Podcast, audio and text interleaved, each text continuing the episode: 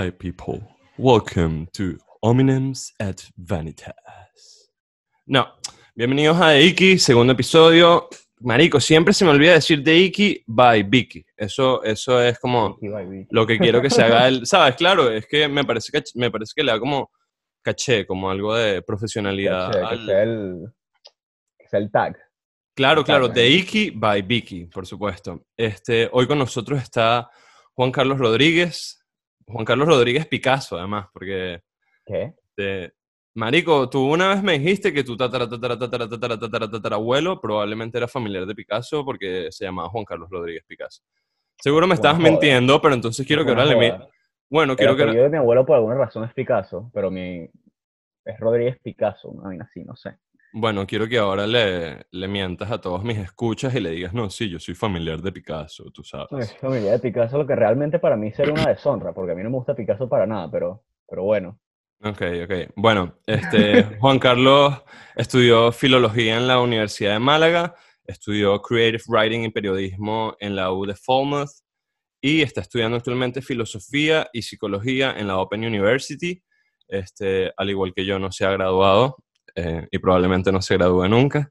Coño, Pero- es esperanza, chico. Pero eso no está mal, eso no está mal. Yo creo que, que la vivencia que te da la universidad, el aprendizaje, mejor dicho, creo que hay muchos otros aprendizajes que vienen con la universidad que son increíblemente más importantes que, que el título per se. Este, Conchale, la verdad es que hoy, hoy vamos a tratar temas bastante, bastante interesantes, entonces no me gustaría divagar mucho en esto, pero Juan Carlos, por alguna razón, eligió hablar de literatura victoriana. Este, y a mí la verdad es que me llama mucho la atención. eh, la literatura victoriana, bueno, es, es excelente, pero además la época victoriana creo que es una época bastante controversial, de muchos cambios, a mi parecer. Este, si bien ocurre nada más en, en- en Gran Bretaña, creo que es lo que da cabida a lo que es el mundo como lo conocemos actualmente, pero me gustaría saber por qué te, te llama tanto la atención la literatura victoriana. Muy bien. Bueno, eh, principalmente porque creo que la literatura victoriana, en cierta forma, es como, digamos, la última época, la última época de, de luces, digamos, la última época donde realmente nos importaba la estética y la belleza. Eh, luego hacemos la transición así dura hacia el industrialismo, el siglo XX, y nos movemos como una época donde todo es como más, más gris, más, más, más, em, más rudimentario, en cierta forma, que no es la palabra, pero tú me entiendes. Y es la última época donde nos importaba realmente. Realmente te con- entiendo. ¿Ah? Eso es lo que te, realmente te entiendo. Eso es lo que te deberías preguntar. Em, Este, no, a mí, a mí me parece muy interesante porque, conchale, la literatura victoriana viene del romanticismo y de cierta manera este, vienen como que otros conflictos de la humanidad. Este, antes en el- con el romanticismo todo era como que azúcar, flores y muchos colores y, y bueno, y enamorar y que todo fuese bello y hermoso. Y en la literatura victoriana vienen muchas otras preocupaciones, vienen preocupaciones por la decencia, y más existenciales, además, en naturaleza. Sí, porque se, se- se trataba mucho el tema del desarrollo social, buscar poder ser los mejores ciudadanos para contribuir de cierta manera a nuestra sociedad, ¿no? Exacto. Em, bueno, en parte también, ahí se, se ve primeramente por el cambio de la, la literatura que era más prevalente antes de la, de la- de la victoriana, era, era la forma de poesía. Y luego es que pasamos a una forma de, a una forma de prosa, y esa transición fue justamente a principios del siglo XIX, cuando, cuando comenzó la época victoriana, digamos. Igual hablar de literatura victoriana es algo extremadamente amplio, porque estamos hablando de casi de 70 a 100 años, más o menos. Entonces, claro, tú comparas los escritores del principio con los escritores del final, y las diferencias son muy, muy, muy amplias. Los que a mí, me- los que a mí más me interesan y más me concierten en, en cierta forma son los que están del mediados, mediados hacia el final, más o menos de los 40 hacia el final. Y además hay que tomar en cuenta que a pesar de que uno piensa generalmente en Inglaterra, eh, la literatura victoriana también está, concierne toda la, la angloesfera, digamos, o sea, toda la australiana, americana. em, De verdad. ¿sí? No te- sí, eso- sí, sí. Pensé que me ibas a decir que sí, Escocia, Irlanda, pero no esperaba para nada que me dijeras No, Australia bueno, y claro, Estados Unidos. obviamente también. Claro, sí, porque son partes de, de lo que se llama el Commonwealth. Claro, de claro. esa forma caen dentro del mismo, como dentro del mismo reinado de la, bueno, la reina Victoria, si quiere. Y, mm, y claro, eso entonces te da cabida a nuevos escritores como... Em, que además la reina Victoria es como la primera persona darks del mundo, ¿no? Las era súper darks. Súper, súper darks. Total, bueno, eso es lo que le da todo esa, ese, ese, tinte así todo existencial y oscuro al, a la literatura victoriana. La gente se volvió demasiado cínica en esa época, bueno, terminando con uno de los mejores expositores eh, de esa época como, como Oscar Wilde, donde todo es cinismo y...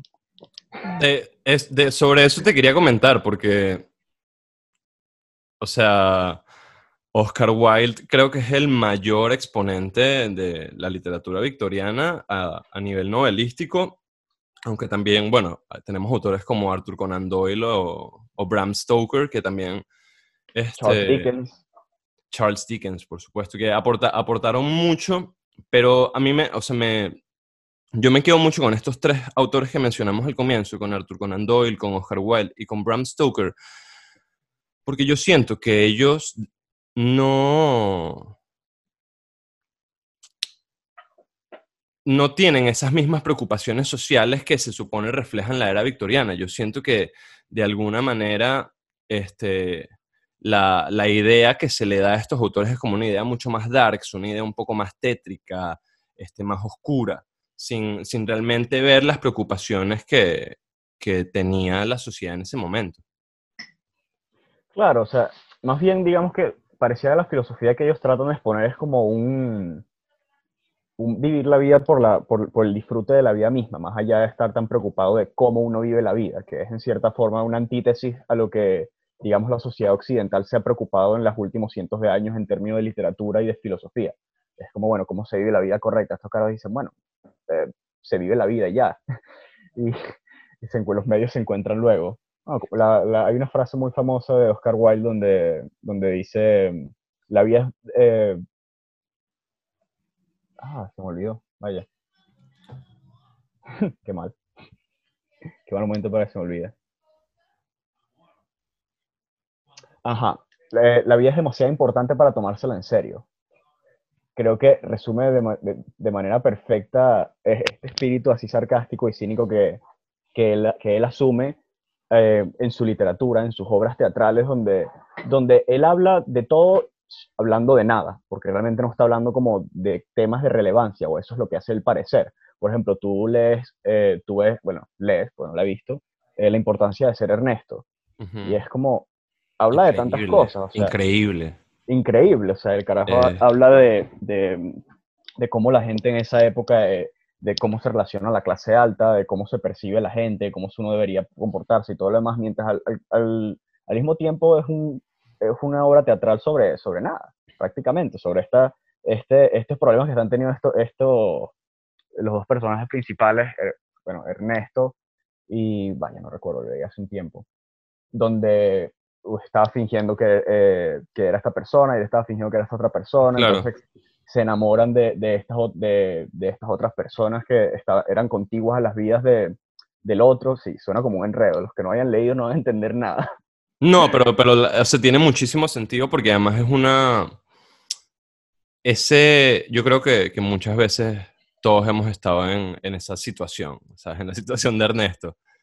Eh, pero a mí, a mí, una de las cosas que más me, me sorprende de Oscar Wilde es que tú lees Oscar Wilde y es un autor del 2000 tú lo lees ahorita y es un autor de esta época perfectamente. O sea, creo que, la comprensión que tenía este, y su manera de dirigirse a la sociedad y por ende a la autoridad, porque además creo que, que ese, ese había sido como el, uno de los grandes ápices de, la época victoriana es, bueno, el, reconocer la autoridad, cuando la, ¿sabes? Se acaba de cierta manera tanto salvajismo y se dice como que no, mira, ya va, hay unos valores éticos, unos valores morales, este, tenemos que vivir, ¿sabes?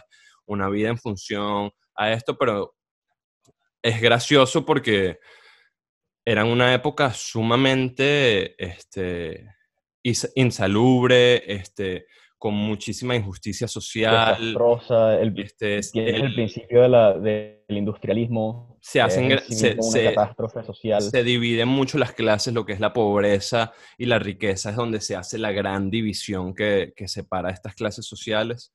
Bueno, yo, Eh. diría que se, yo diría que se hace ma- más, más que en sí, porque esa, esa diferencia siempre ha existido. Pero yo creo que la diferencia se comienza a notar más en la época victoriana porque tú ves la migración de la gente de las áreas rurales a, a las ciudades. Y en las ciudades tú tienes a, a gente con mucho, mucho dinero viviendo justo al lado de, de gente en, en- en- en- ¿sabes? En- Claro, de gente que acaba de llegar y que no tiene ni un pedazo de hueco para morirse, ¿sabes? Para caer muerto. Exacto, Porque... Entonces ahí, ahí es donde se comienzan a, a realmente forjar las tensiones sociales, que es lo que, bueno, lo que en cierta forma es lo que ha causado el comunismo, el crecimiento del comunismo y el socialismo como ideal. Yo creo que se crió en esa cuna de la época victoriana donde está una persona que antes quizá no sabría lo que es la riqueza, eh, observando la mansión de, una de, de alguien rico, de, digamos, el, no sé, el, un empresario de esa, de esa zona o lo que sea, o que mientras él está viviendo en una casucha con un montón de ratas y Claro. con dos metros cuadrados para caerse muerto. Complicado. Además de eso, no había espacio para nada. Bueno, Claro, pero bueno. actu- actualmente en Londres todavía no hay espacio para nada, pero se resuelve, Ciertamente. ¿sabes? Pero se resuelve, se, se construye para arriba ahora. Pero, conchale, a mí, además esto, la literatura, o sea, la época victoriana y la revolución, y la revolución industrial, este, o sea, como, como van hilados, como están juntos, cambiaron nuestra manera de ver el mundo. O sea, la verdad es que mientras estaba revisando todos los temas que, que hoy vamos a discutir y, y veo que todo empieza desde la revolución industrial, digo, el mundo moderno es tan nuevo. El mundo en el que estamos y que a nosotros nos parece normal y tan estable y que nada lo puede derrumbar, es tan, o sea, es tan nuevo. Tenemos que 200 años de, de mundo moderno. Creo que, creo que incluso menos. Creo que Más o menos, o sea, uno como que- creo que uno- 170 quizás. Creo que uno podría decir que el mundo moderno quizá comienza con la invención de la, de la imprenta. Digamos que la imprenta es el primer momento donde se puede difundir, eh, difundir información, más o menos de 400, 500 años, con la imprenta de Gutenberg.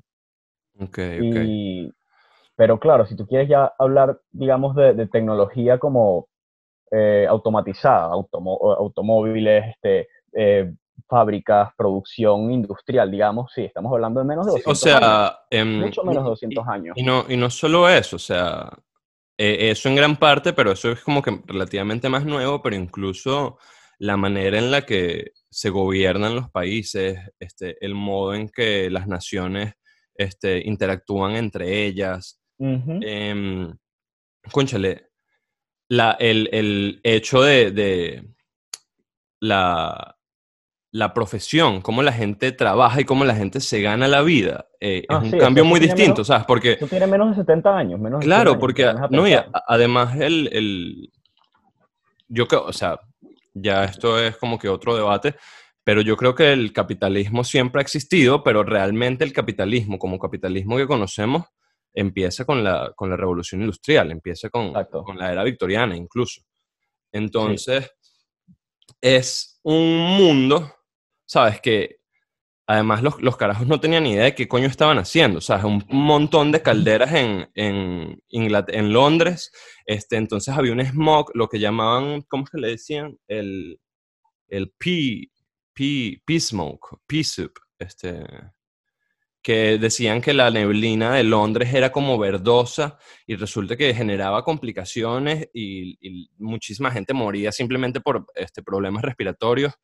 Se Qué empiezan, denso, ¿eh? se empiezan, a, a pra- se empiezan con las prácticas quirúrgicas. O sea, imagínate que las prácticas quirúrgicas tienen menos de 200 años y antes el 50% de la gente que se sometía a cualquier práctica quirúrgica se moría desangrado. Y, Claro, y- y pues, tú ahorita, y tú entras ahora a un quirófano de lo más tranquilo, a sabiendas de que no te va a pasar nada probablemente, o sea, probablemente. bueno, Mi- 99% mis disculpas no con aquellas personas nada. que hayan tenido una mala, una mala experiencia con, con algún... tú, tú vas ahí, te, te sedan la mayoría de las veces, dormidito, tranquilo, te despiertas y ya todo está hecho. En esa Ujú. época no hay sedativos, no hay nada, chamo. Tú agarras ahí, te tomas un trago, un trago de, de gin y te muerdes un pedazo de madera y aguanta esa vaina. Además que la medicina, lo que pasa es que, viste, esa gente, esa gente le robó la medicina a los médicos cubanos. Viste, qué bolas, le robaron la medicina a los médicos cubanos, entonces, ¿qué te, te está sangrando? Ampútalo. ¿ah? ¿Qué te duele tal? Ampútalo. Los cubanos, de verdad, la medicina cubana, eso de verdad, un avance tecnológico, o sea que más allá, más allá de todo el resto del mundo. Una lástima que, que más personas no, no, lo adoptan como, como sistema principal. Mira, si, si, si, la gente tuviera medicina cubana a nivel mundial, no hubiera habido, no hubiera habido crisis de coronavirus. Mira, chamo, aquí no, está, aquí no estamos para meternos con la medicina cubana, por favor. O sea, respétame. Viste, la, la, se, se, va a ofender la gente, mira qué bolas. Este... Bueno, más allá de eso, eh, una última mención que creo que vale la pena hacer es que realmente el, siglo XIX, más allá de la literatura victoriana específicamente, eh, me parece que, de nuevo, eh, es uno probablemente uno de los mejores siglos para lo que es la literatura, para la filosofía. Tú ves el... el eh, surgen demasiadas, pero demasiadas ideas que realmente, bueno, fueron a cambiar el mundo y a fundamentar lo que es el principio del siglo XX y el transcurso del siglo XX. El, inicio, el inicio de la narrativa que usamos hoy en día. Exacto. Básicamente, sí. El, incluso el cine, el cine se lo podemos agradecer a la literatura victoriana, yo estoy 100% seguro. Aunque, aunque no, no he leído en ningún sitio, que, o sea, ningún autor este, relevante que lo diga, pero Víctor Tan, 2020, el cine existe gracias a la literatura victoriana. Pero, es, el, cambio de narrativa, o sea, es el cambio de, estilo de narrativa de cómo percibimos nuestra vida y cómo percibimos nuestra interacción con, con, el arte y con los medios. Porque claro, los medios también van cambiando a través de la, de, la, de la tecnología, porque ya comienzas a tener la radio, que es luego como que, oh, wow, vaya, puedes escuchar a una persona, miles de personas pueden escuchar a una persona que está a kilómetros de ellos. Y ahí comienza a poder realmente difundir cosas y, y información de una forma donde no se podía antes, y ya tenías ese cambio de actitud y de narrativa que, que hoy ocurrió en el siglo XIX, que la verdad es que es, muy difícil describir, porque sabes que tienes escritores desde Henry David Thoreau a gente como Oscar Wilde, o sea, que son temas completamente diferentes, pero todos están caracterizados por este mismo tinte y esta actitud de, digamos, como cinismo contra la vida y contra la, contra, no contra el establecimiento per se, pero sí, existe una, una, cierta duda de cómo se han venido haciendo las cosas. Y eso, en cierta forma, es lo que fundamentó el, donde fundamentó el siglo XX. Y bueno, tenemos a Nietzsche que... ¿Queremos hablar de Nietzsche hoy? Este, yo lo tengo por ahí, lo tengo anotado en algún lado, pero... ¿Queremos hablar de Nietzsche hoy? Pero mucho, mucho más adelante. Este, porque además yo creo que, y, y volviendo a este tema de cómo nos abre paso al mundo moderno, en la época victoriana es el momento en el que se pierde, eh, o mejor dicho, es, es, el primer momento en el que se pierde la fe. Es el primer momento en el que la, la religiosidad pasa a un segundo plano.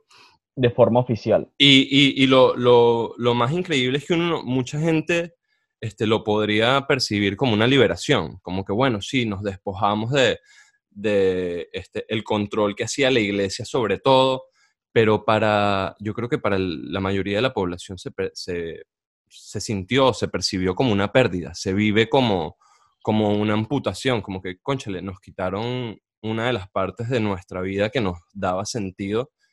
Y bueno, ahora qué, qué es lo que le va a dar sentido a todo este peo. Creo que, y creo que ahí es donde responden en Oscar, Oscar Wilde, Thoreau, creo que responde de una manera excelente a, a esta temática. Pero además, fíjate como los poetas, los poetas no cambian para nada. Los poetas, o bueno, mejor dicho, los poetas cambian, pero su, su estilo no es que cambia el problema, no cambian las situaciones de las que hablan y no cambia el argumento, pero se preocupa mucho más por la métrica. Este, se preocupa mucho más por la técnica, se, se, empieza como que a exaltar todo este tema de las artes académicas, que para muchas personas eh, llega incluso a, perderse el, lo que realmente representa hacer arte, cuando te enfrascas nada más en el, área académico. Y lo que pasa es que, claro, hay que tener en cuenta que históricamente el arte, era, el arte nunca ha sido una, bueno, no, tampoco es decir que nunca ha sido, pero mayormente no ha sido una, algo de la plebe, digamos, por así decirlo no por ser despectivo, pero siempre ha sido una cuestión de la nobleza, porque son los que tienen el tiempo libre para, libre para poder hacer arte. Y si te pones a ver históricamente las cosas que nosotros leemos hoy en día, lo que nos queda de legado de la antigüedad, es mayormente eh, cosas que han sido escritas por gente que estaba en algún, en algún punto, en alguna parte de la nobleza. En, alguna posición de, en alguna posición de, de privilegio. Aunque, bueno, ahorita hay que usar esa palabra con cuidado. Sí, no, yo no quiero utilizar esa palabra. Simplemente, digamos que, bueno. Podemos decirle la palabra con gente pudiente. Gente, no, bueno, está bien. gente pudiente. En, posición de pudienticidad. En posición de, de, podismo. Pues claro, o sea, hoy, hoy cualquiera puede escuchar música. Te descargas Spotify o, no sé, cualquier vaina. Pero antes, antes para ir a escuchar música tienes que ir a un concierto.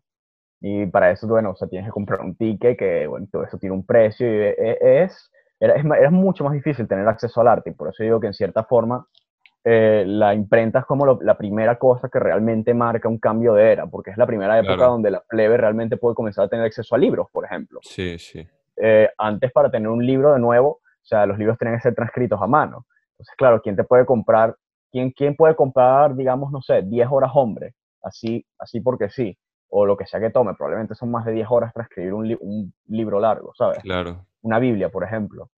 Mm, no cualquiera, realmente. Claro, no, y, por eso se, eh, se, perdía mucho, había muchos errores de transcripción, ¿sabes? Porque obviamente tienes un humano leyendo y escribiendo y leyendo y escribiendo, obviamente la vista se te cansa, obviamente te equivocas, ¿sabes? Como todos nos equivocamos.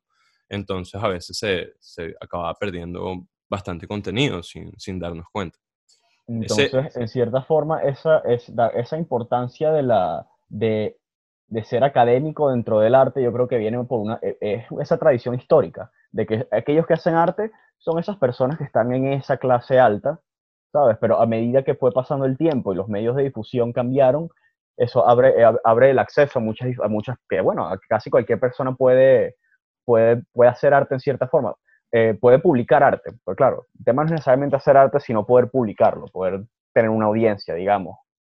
Em, lo que, bueno, ya se presta para otros movimientos más adelante como el impresionismo, cuestiones como cuestiones de ese tipo que, ciertas, que ciertamente afectaron nuestra percepción del arte completamente. hoy en día realmente las cosas serían muy diferentes si nos hubiéramos soltado, por ejemplo, a un movimiento como el impresionismo. Y quizá no estaríamos escuchando rock y rock and roll y y música electrónica, y todavía estaríamos escuchando música clásica, probablemente. Claro. Y quizá ni siquiera estaríamos viendo películas tampoco. No existiría el, la, el, el, medio de, del, cine, quizá.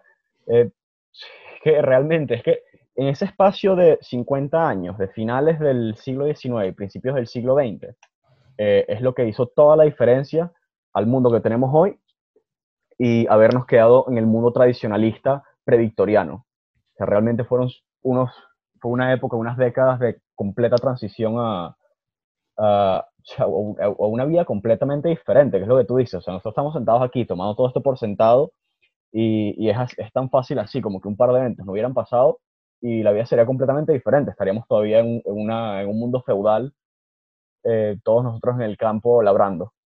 Sí, o sea, la gente, la gente asume que pararse de su cama, ir a la cocina, abrir la nevera y agarrar algo es la cosa más normal del mundo. Es el estado normal de vida. Y no hemos estado haciendo eso por más de 150 años, ¿sabes? No hemos estado haciendo eso por... No, incluso creo que menos de, no, la, la nevera es incluso menos de eso. La refrigeración tiene menos de 100 años. Es como... Y nunca, nunca lo voy a olvidar. La primera, o sea, bueno, estábamos, estábamos estudiando juntos. Ah, bueno, Juan Carlos y yo fuimos compañeros de, bachillerato, ahí nos conocimos, nos enamoramos. Juan Carlos quería ser Juan Carlos quería ser biólogo marino y yo lo llevé a los caminos oscuros de la literatura y las escrituras. Porque, conchale, claro, lo que pasa es que muchas veces no tenemos nadie con quien compartir esas cosas y, conchale, cuando de repente conocemos a alguien que con quien que comparte tu autismo de, de, de demencia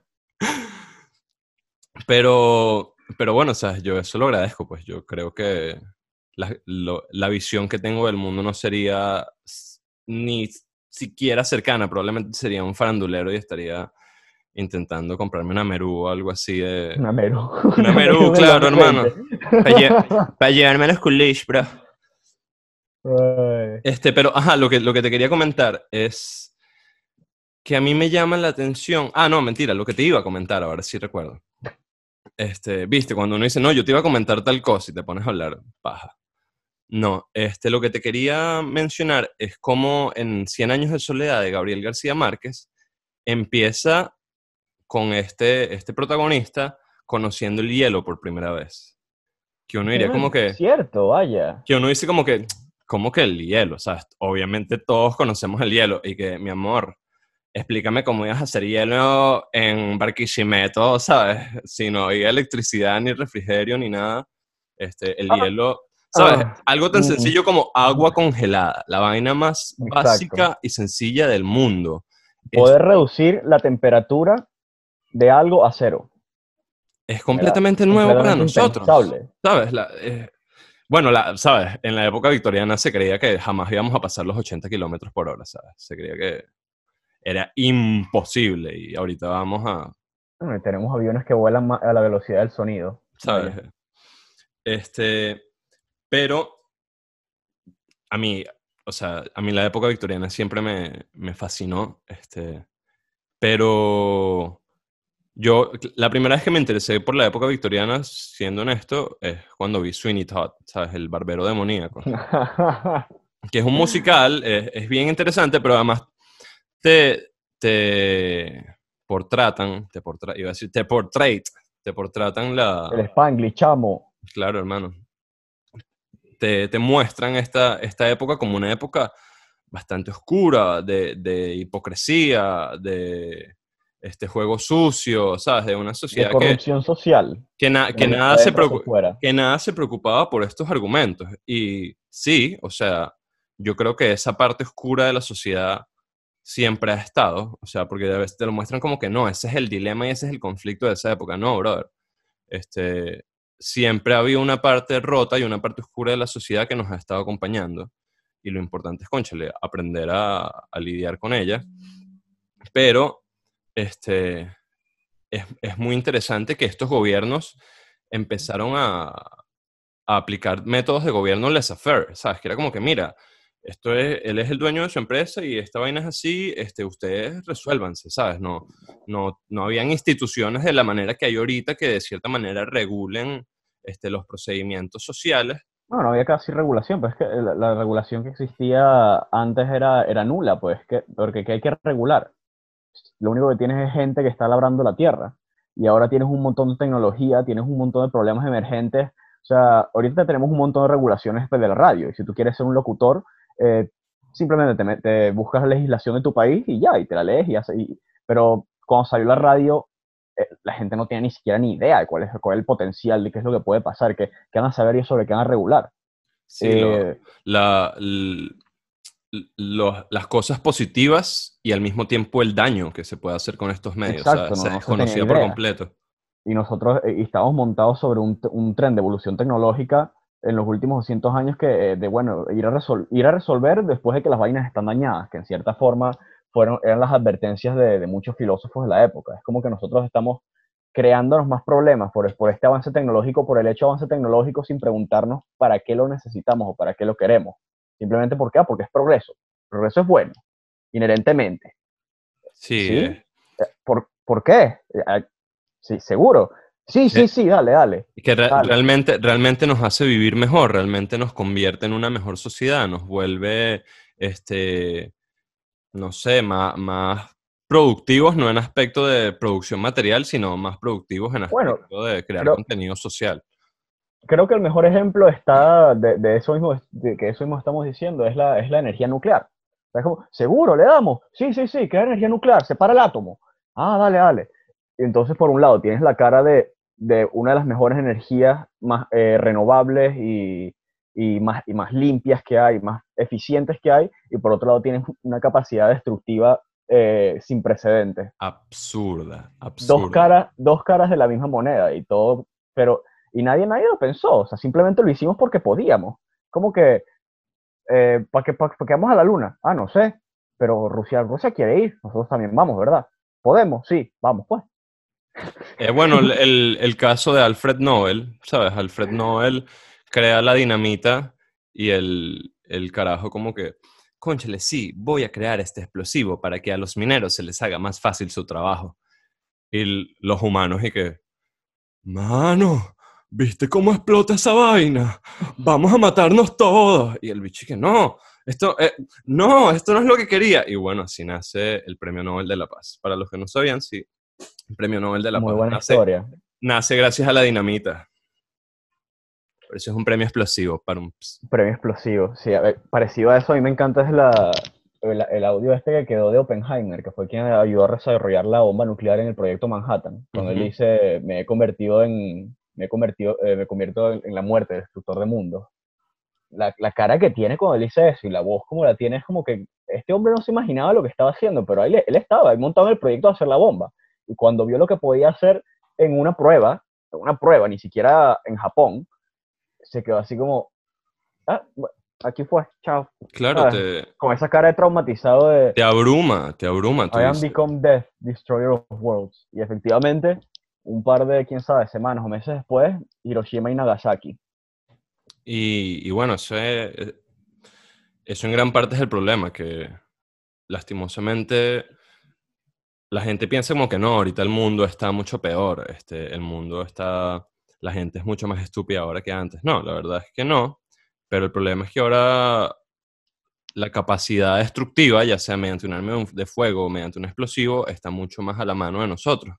Exacto. Entonces, incluso aunque hayan menos personas estúpidas, este, estúpidas no, no a nivel intelectual, no a nivel este, cognitivo, sino estúpidas de que busquen dañar y busquen este, únicamente su beneficio propio.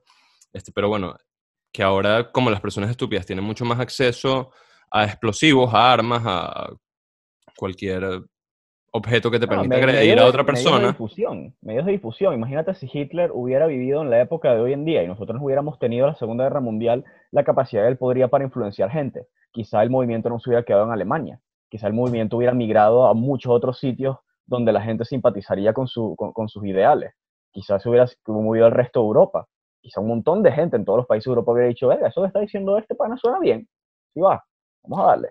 Bueno, Y pero y, y por ahí podemos ir a recaer de nuevo en el tema del progreso, de cómo la tecnología nos hace progresar. Este, porque sí, yo creo que hay que cuestionarnos a veces que no es progresar por progresar, no es simplemente desarrollar tecnología por desarrollar tecnología.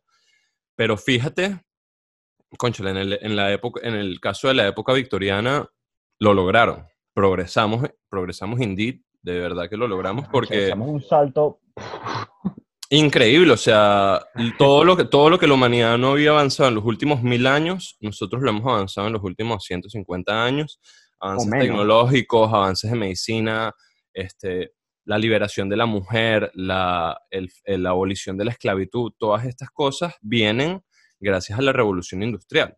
Y de hecho, por eso la gente habla de uno, dos, tres, cuatro distintas revoluciones industriales. Porque se, el progreso está yendo tan rápido y cambia de una manera tan veloz nuestra manera de percibir la realidad que yo creo que a veces se nos olvida detenernos a pensar y que, ok, pero a pensar que hemos hecho. ¿qué es este mundo en el que estamos viviendo? Exactamente, ¿qué es este mundo que hemos creado todos juntos? Porque eso es lo que se nos... Eh, a veces es muy fácil lavarlo man- lavarnos las manos y decir como que, bueno, el mundo es una mierda y no sirve para nada y tal. Sí, la sociedad está rota y... Pero el mundo lo hacemos todos. Así, todo cínicamente. El mundo lo hacemos todos y entonces, Claro. conchale, es pensar qué hemos estado haciendo y cómo no hemos quizás estado estándonos, estándonos, cómo quizás no hemos estado educándonos de la manera adecuada, no te rías de mí, para, para afrontar, conchale, para afrontar todos estos retos, porque la verdad estamos progresando tan rápido que tenemos que entender que hay nuevos retos sociales. Y creo que, conchale, lo primero es la empatía, que muchas veces se nos olvida. Es que, vaya, es, es, es difícil pensar en empatía cuando estás... Y, y no lo digo como que como una justificación, o sea, lo digo más bien como que es simplemente una época complicada en la que vivimos. Hay tantas cosas pasando alrededor de nosotros que, que a veces uno ni siquiera sabe en qué tiene uno que, en, en qué, en qué pensar, en qué es lo que tienes que estar pensando en ese momento. O sea, hay notificaciones, este, eventos, guerras, pestilencia, virus, eh, tantas cosas pasadas al mismo tiempo. Y, y, en el trasfondo constantemente ese mismo progreso que va potenciando también y va cambiando, va cambiando el mercado, va cambiando la sociedad, va cambiando todo realmente, a una velocidad que ni siquiera podemos entender. Y creo que eso precisamente es lo que crea esta misma falta de empatía de la que tú estás hablando, porque de, de la gente se pierde la sensibilidad. Y ya esto lo podemos hablar más desde, el campo de la psicología, que, que, sabrás tú académicamente más que yo. Eh, evidentemente, si una unas personas como nosotros estamos expuestos a una mayor cantidad de, estímulos diariamente, uno, se va a uno va perdiendo la sensibilidad desde cualquier perspectiva. Y si tú piensas, por ejemplo, trata de imaginarte el mundo el que dio tu abuelo, digamos, el abuelo de cualquiera de nosotros. Y uno fácilmente puede deducir que en ese mundo ni siquiera había 10% de la cantidad de estímulos que estamos recibiendo nosotros hoy en día, de forma diaria. Entonces te, te, te, tu, cerebro comienza a buscar eh, eh, atajos para, eh, por los que procesar información, porque hay tanta información nueva viniendo de todos sitios que yo he llegado a pensar que quizás ni siquiera tenemos, ni siquiera, quizá ni siquiera ha evolucionado nuestro cerebro eh, de forma cognitiva en neuroplasticidad y etcétera, para poder adaptarse a las necesidades de la vida moderna. Y que por eso quizá en parte estamos viendo todos los problemas que estamos viendo hoy en día desde una perspectiva neurológica, digamos. Una porque, porque la gratificación es muy fácil. o sea, conseguir gratificación. Hermano, tú agarras tu teléfono, ¡pum! Twitter, Facebook, Instagram, este, YouTube, lo que quieras. Consigue, es una, o sea, consigues gratificación cuando quieras, como quieras, de la manera que quieras. Hoy en día, porque es antes sea mediante un like o sea mediante meterte a ver un video porno, como poder ver un video de YouTube de, no sé, cinco datos curiosos y dices, ah, estoy aprendiendo algo. Y es y que no estás aprendiendo, realmente no estás este, indagando. tu cerebro. Mm, estás como que, yo, yo hacía mucho eso, por eso yo lo menciono, yo a cada rato, este, me sentaba y ponía cualquier video de, de YouTube de, no sé, curiosidades de la época victoriana. Y entonces terminaba el video y decía que, ¿qué acabo de ver? Y intentaba recordar la información. Y es como que obviamente no recuerdas la información. No porque, si no indagas, si no haces que esa huella de memoria se repase y se solidifique, no, no estás sintetizando la información. Entonces te estás engañando para decir que no, sí, claro, yo estoy estudiando y estoy viendo cosas interesantes que me nutren. Pero no, no lo estás haciendo. Léete un libro, ¿sabes? O no lo leas. hay otras maneras de, conseguir información. Escucha este podcast, por ejemplo. Importante. Eh, no, me acuerdo quién, no me acuerdo quién lo dijo, pero uno de mis términos favoritos, bueno, probablemente sería Huxley, no creo, pero el término de esclavitud neuroquímica. Esclavitud neuroquímica, qué increíble. ¿Verdad? Es la mejor forma de describir la época moderna. O sea, las, las empresas están constantemente buscando la manera de... Ya, ya, ellos ni siquiera ya te venden la droga, porque la droga está dentro de tu sistema. Ellos simplemente están buscando la manera de, explotar tu neuroquímica para, para, tratar de conseguir, ¿sabes? Entonces, todos los hats, la vaina así brillando, dale ya, métete ahora, vas a ganar 100 puntos, 100 monedas, la vaina así brillando, dorada, wow. O sea, es, una vaina, es sádico. Sí, podría, eh, podría, ¿sabes? Como en, en, en, los programas de comedia ponían esto que, aplausos. Ajá. Ahora es como que sinapsis de dopamina. La, la gente, ah. Yo, yo, hace, yo hace poco, eh, bueno, todavía lo estoy haciendo un poco, este, hice una limpieza de dopamina. Porque, de hecho... Sí, yo también tengo pendiente de eh, hacerlo porque, de nuevo, o sea, unas años que tú ves por ahí y hasta que, bueno, o sea, no lo he intentado, pero, pero es cierto, o sea, es limpiarse precisamente de todos estos estímulos que estamos hablando todo el día. A mí, me, a mí me ha funcionado, a mí me ha parecido increíble, la verdad. ¿Sí? Y no tengo, ahorita no tengo... ¿Lo hiciste un solo día o cuánto, cómo lo hiciste? Este, un solo día hice como que el más serio, donde no hablé con nadie, me despojé de redes sociales, me despojé de todo. Este, lo único que hacía era journal, este, ejercicio, obviamente comer y tomar agua. Pero eso es este trampa, ejercicio es trampa, papá. No, pero, o sea, pero es, es, es, una cantidad distinta de dopamina. O sea, créeme que hacer abdominales no te da la misma, la misma sensación de placer que te da meterte en Instagram a ver lo que o sea. insultar a alguien en Twitter. Sí, sabes, este, además me, me di cuenta de que me metía muchas veces en las redes sociales y me preocupaba por lo que la gente estaba discutiendo.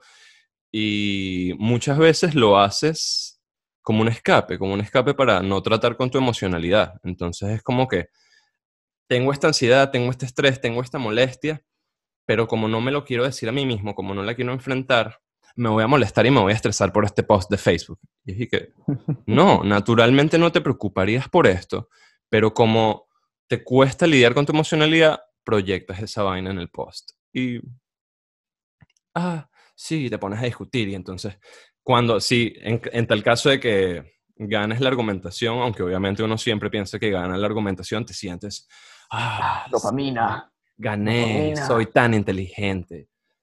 Tienes la, la, dopamina de que, uh, wow. Y es como que, bueno, quizás... otra persona por alguna razón misteriosa, etérea y efímera.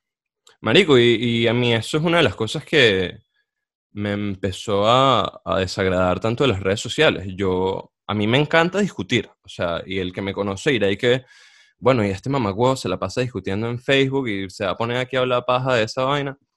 Este, discúlpeme las malas palabras, pero a mí me encanta discutir conchale, para crear conocimiento, para producir contenido, para llegar a un acuerdo. O sea, si tú me das un punto sólido, yo te voy a decir, mira, hermano, sí, tienes razón y, yo estaba equivocado. No hay problema, o sea, porque además esa capacidad de, de decir que, mira, tienes razón y yo estoy equivocado, es escasa, es muy escasa en nuestro mundo actual. Y es algo tan sencillo, es algo tan básico, que realmente nos permitiría entender tanto nuestra realidad. Pero en las redes sociales a nadie le preocupa eso. En las redes sociales a nadie le preocupa crear conocimiento válido o crear este contenido con sentido, sino que les preocupa que su discurso sea repetido a lo largo del tiempo una y otra vez. Y entonces si consigues gente que te apoya, ah, mira, viste, yo tengo razón porque hay tanta gente que cree lo mismo. Y es como que, marico, hay tanta gente que cree en el mundo cualquier cantidad de vainas. O sea, O sea, una palabra. Hay, hay, terraplanetistas, ¿sabes? Y me disculpo de nuevo con los terraplanetistas, respeto su punto de vista, pero ustedes están equivocados. Así es simple. Y de nuevo, o sea, yo creo que eh, esas actitudes vuelven a todo esto que estamos hablando de, de, sobre los neuroquímicos y sobre el cerebro. O sea, el cerebro, eh, el cerebro al final del día es, es, es una máquina es una máquina o cualquier otra que está buscando eh, la, es una máquina con la capacidad de aprender, buscando las formas eficientes de ayudarte a sobrevivir. Entonces, eh, si estás en un mundo donde estás constantemente sobreestimulado con un montón de información de todo tipo, dime cuánto, cuántas, cuántos segundos de, tu proceso cerebral le vas a dar al argumento de estar de una persona que ni siquiera conoces, que ni siquiera estás viendo, con la que ni siquiera directamente estás hablando realmente en Internet sobre el argumento que ponga él. Tú no vas a considerar. Tu cerebro simplemente va a decir irrelevante y va a estar buscando la información que, que, que de alguna forma vaya con tu narrativa. Es que rompe completamente la capacidad de, de, empatía. Volvemos a eso que hay entre las personas. Porque simplemente eh, estamos, estamos creando una, una burbuja donde prácticamente nos estamos obligando eh, neurobiológicamente a actuar como unos retrasados.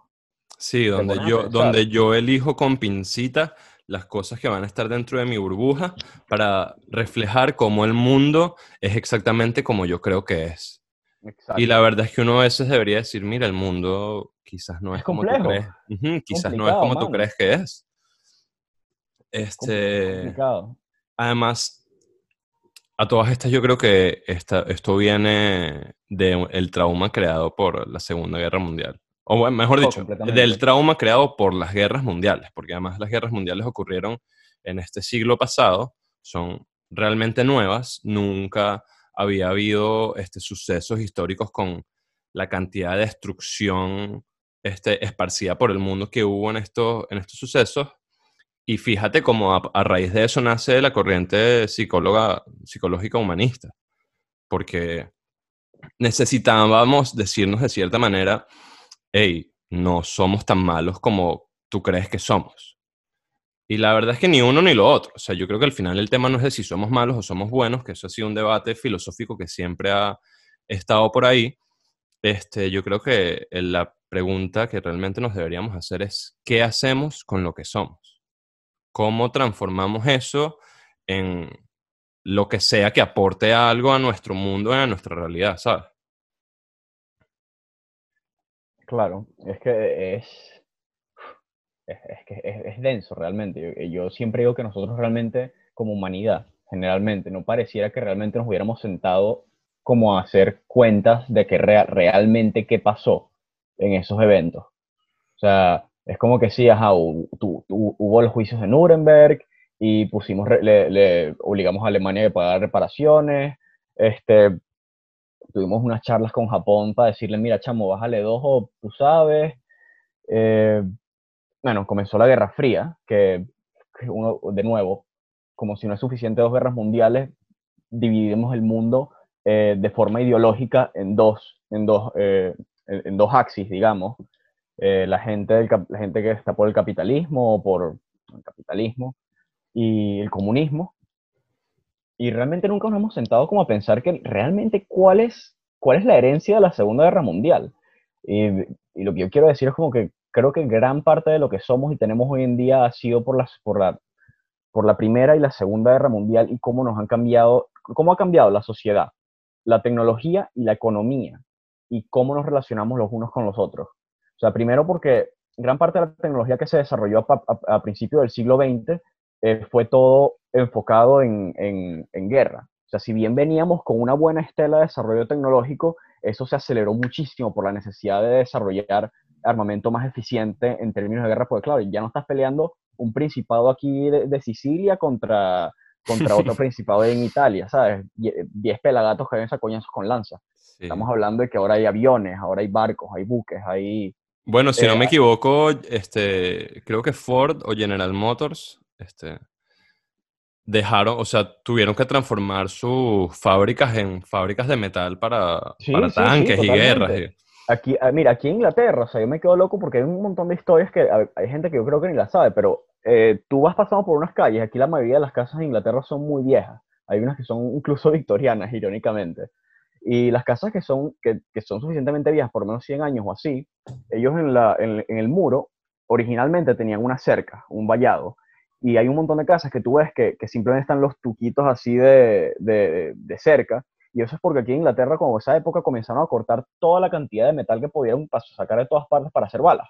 Un montón de ferrocarril arrancaron todo eso para hacer balas porque ni siquiera no había suficiente metal para hacer balas para la guerra.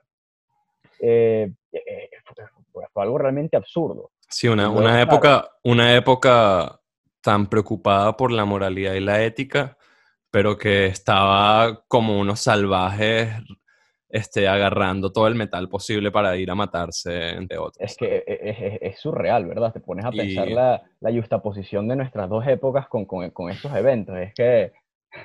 Además el doble discurso, que yo creo que es un doble discurso que entonces... Double speak de Orwell. Que, que sabes, que, ah.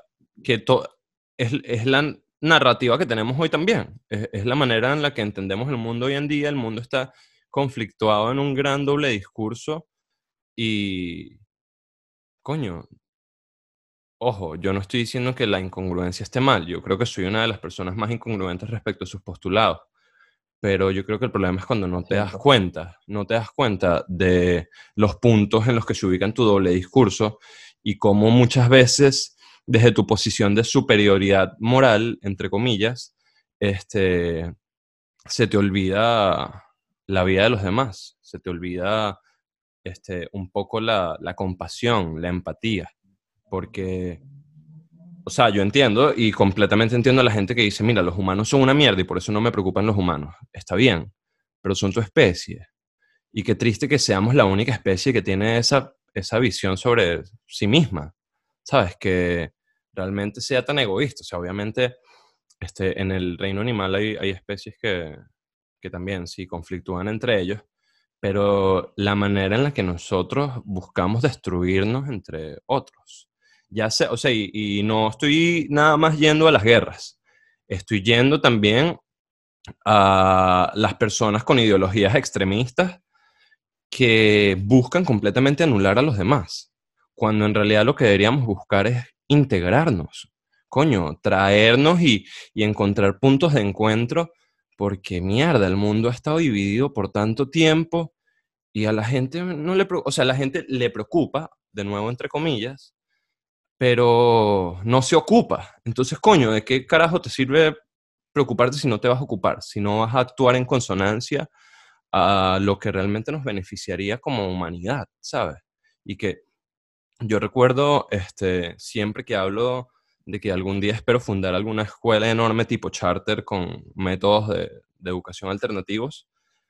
Este, yo en algún momento estuve muy involucrado con, con proyectos ambientalistas, porque tenía unos amigos que estudiaban eso, y me preguntaban, ¿por qué tú no estudias nada relacionado al ambiente y a la conservación ambiental?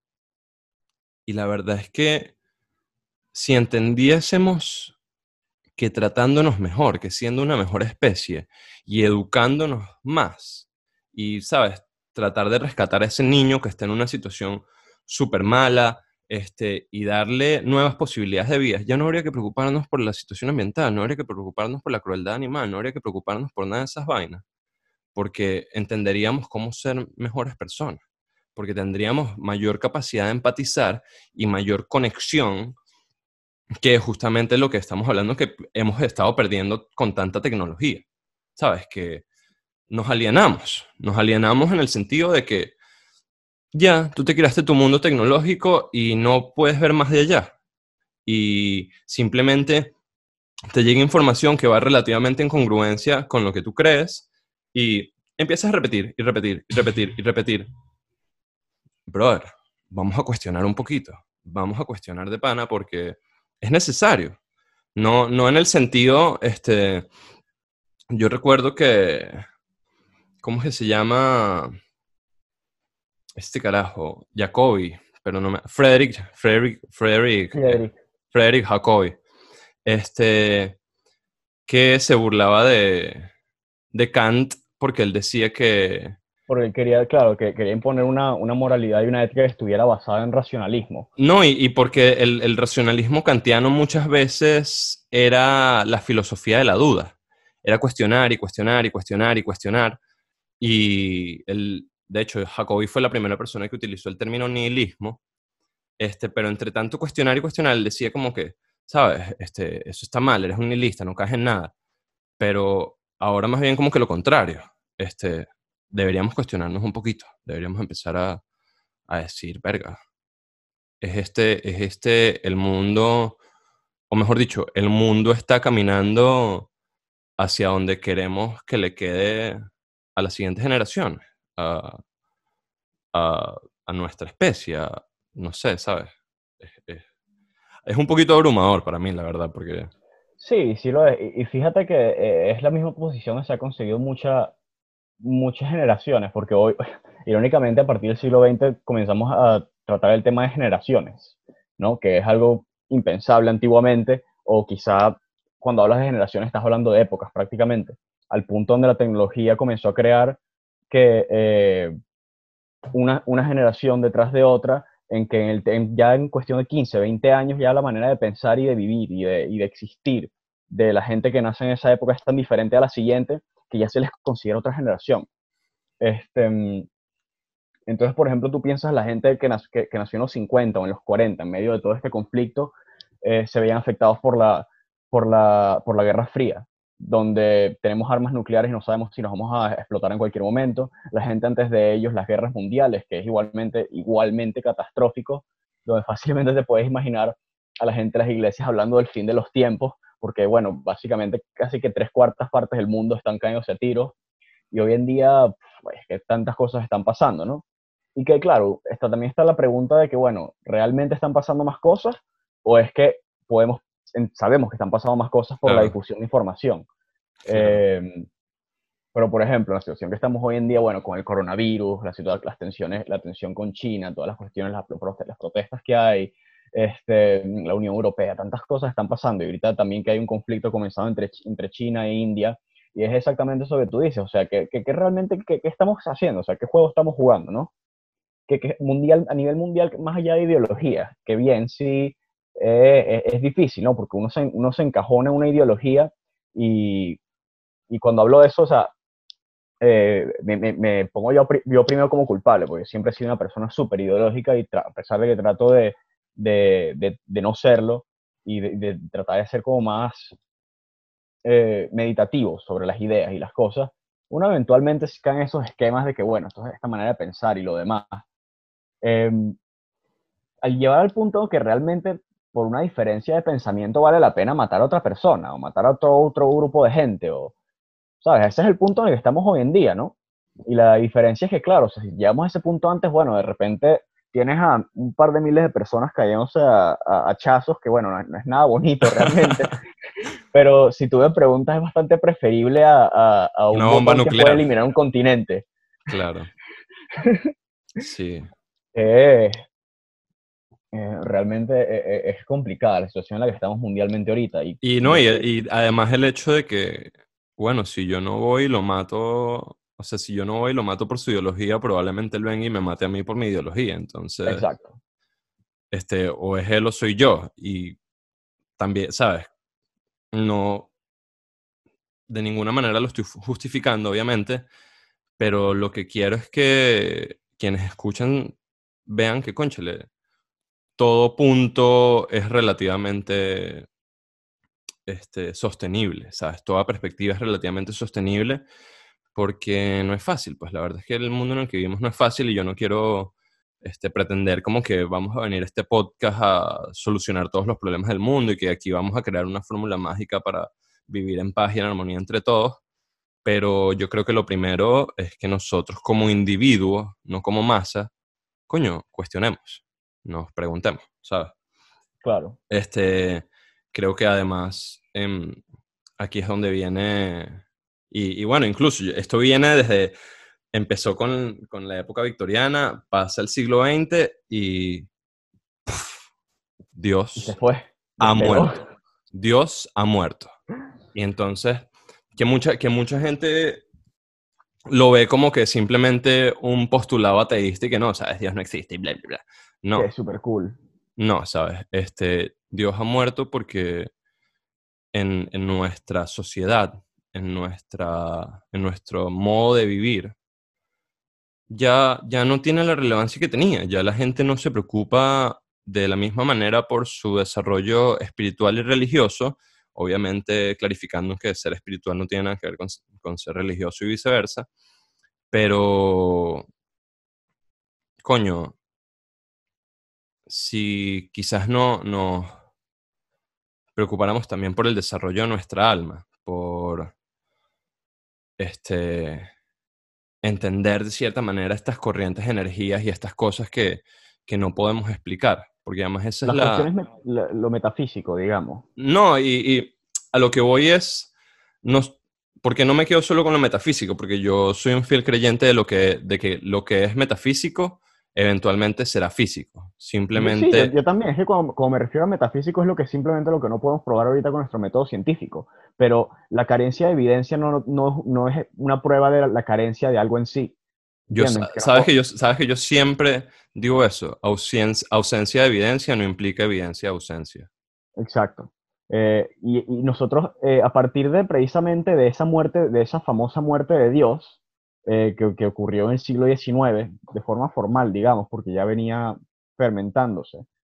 Eh, eh, la ciencia, la comunidad científica o académica comenzó a, coger una actitud mucho más materialista que, que antes. Entonces ya tiramos, como, como dicen en, inglés, ¿no? Tiramos al bebé con la, con, con la, batea, con la batea por la ventana, en vez de simplemente tirar el agua. Y entonces dijimos, bueno, cualquier cosa que no sea material, que no sea observable materialmente, por ende también tiene que ser mentira, ¿no? Porque si Dios lo es, entonces no, no nos podemos basar en cualquier cosa que no, que no, no podamos medir físicamente. Y, eso es un, un, gran error, porque fíjate que, por ejemplo, eh, hay muchas cosas que hoy, hoy, en día podemos probar que existen y podemos probar que, que son bastante reales, como, eh, no sé, digamos, la, radiación ultravioleta, la radiación misma en sí, las ondas de sonido, este, tantas cosas, las ondas de radio, que si no tienes el aparato específico no, no la puedes medir. Hace, digamos, hace 200 años o 100 años que eso no existía, si tú tienes esta perspectiva materialista y no tienes el aparato para medirlo, ¿qué vas a decir si alguien te habla de este fenómeno? Te vas a decir, ah, es una locura, estás venido toda la aquí de fantasmas y vainas locas. Eh, claro, o sea, son vainas locas porque no puedes medir, pero eso no quiere decir que no exista. Y independientemente está ahí afectando tu vida y afectando tu... ¿Qué mejor ejemplo que la gravedad? Sí, uno, uno intentando explicarle a la gente la radiación y la gente que, ah, este cree que va a venir un fantasma semi un cáncer adentro del cuerpo, no, se está loco. Se ve un cáncer en el pulmón. Y es como que, no, mira, la radiación no la ves, pero está ahí y es bastante real, ¿sabes? Es muy, muy real. Entonces, yo creo que además este, este peo de, del materialismo afectó mucho el, el, el problema mente-cuerpo, ¿no? El realmente saber y que, bueno, somos un cuerpo con un cerebro, o somos un cuerpo completo, o somos un alma en un cuerpo, o, y entonces la gente como que no, no, no, bueno, ¿sabes? Este, esto es lo que somos, ¿sabes? Y ese es nuestro cerebro, y entonces la mente no existe, la mente es el cerebro. Y está bien, si, si esa es tu perspectiva, yo la respeto y me parece que es válida.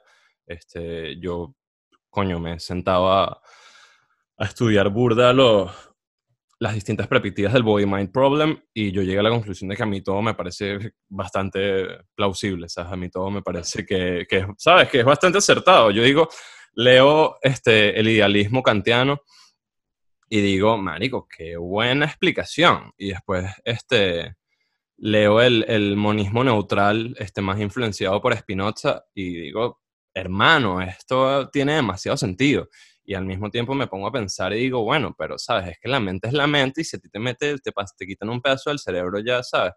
Entonces ya la mente entonces sí es el cerebro, pero entonces al mismo tiempo digo como que no. Pero, más allá del cerebro. Yo, yo creo, yo creo en la energía, yo creo en la energía que tiene nuestro cuerpo y, y, que de cierta manera este, puede haber un alma. Y entonces, ¿sabes? He estado, coño, revisando estas posturas y revisando y dije, mira, no tengo idea, ¿sabes? No, no me puedo sentar con, con, ninguna persona porque además este, el dualismo cartesiano también es muy plausible. A mí me da risa porque yo cuando era más joven, en mis años mozos adolescentes, este, me burlaba de Descartes. O sea, cuando vi el, el, dualismo cartesiano dije que, ah, por Dios, este bicho sí es gafo y tal. Y ya cuando creces, maduras, dices, claro, Descartes estaba errado en muchas cosas porque además estaba censurado por la, por la religión, pero no, ¿sabes? La esta, esta separación que hay entre mente y materia, o sea, mente y cerebro. También... ¿Cómo, cómo, cómo, cierras la brecha, no? Y desde una forma, digamos, este, es difícil, o sea, porque de cualquier forma que, la, que te acerques al, al, problema ese, eh, eh, simplemente no tenemos la respuesta, ¿sabes? Pero no podemos asumir que es una u otra, porque de nuevo no tenemos ninguna evidencia para una u otra. Pero volvemos a la misma cuestión, que, hay, que no haya evidencia no significa que, ah, bueno, podemos vamos a descartar el hecho de que quizás es un alma y un espíritu etéreo y, y ¿entiendes? Que, que, no está contenido dentro del cerebro, sino que existe sobre otra, otra no sé, cómo, cómo, cómo podemos, cómo sea que lo podemos visualizar, ¿no? Sobre otro plano, sí. Sí, que está en sí, otro plano de existencia está encima del nuestro, que es más etéreo y por eso no podemos ver, etcétera no lo sabemos, simplemente no lo sabemos.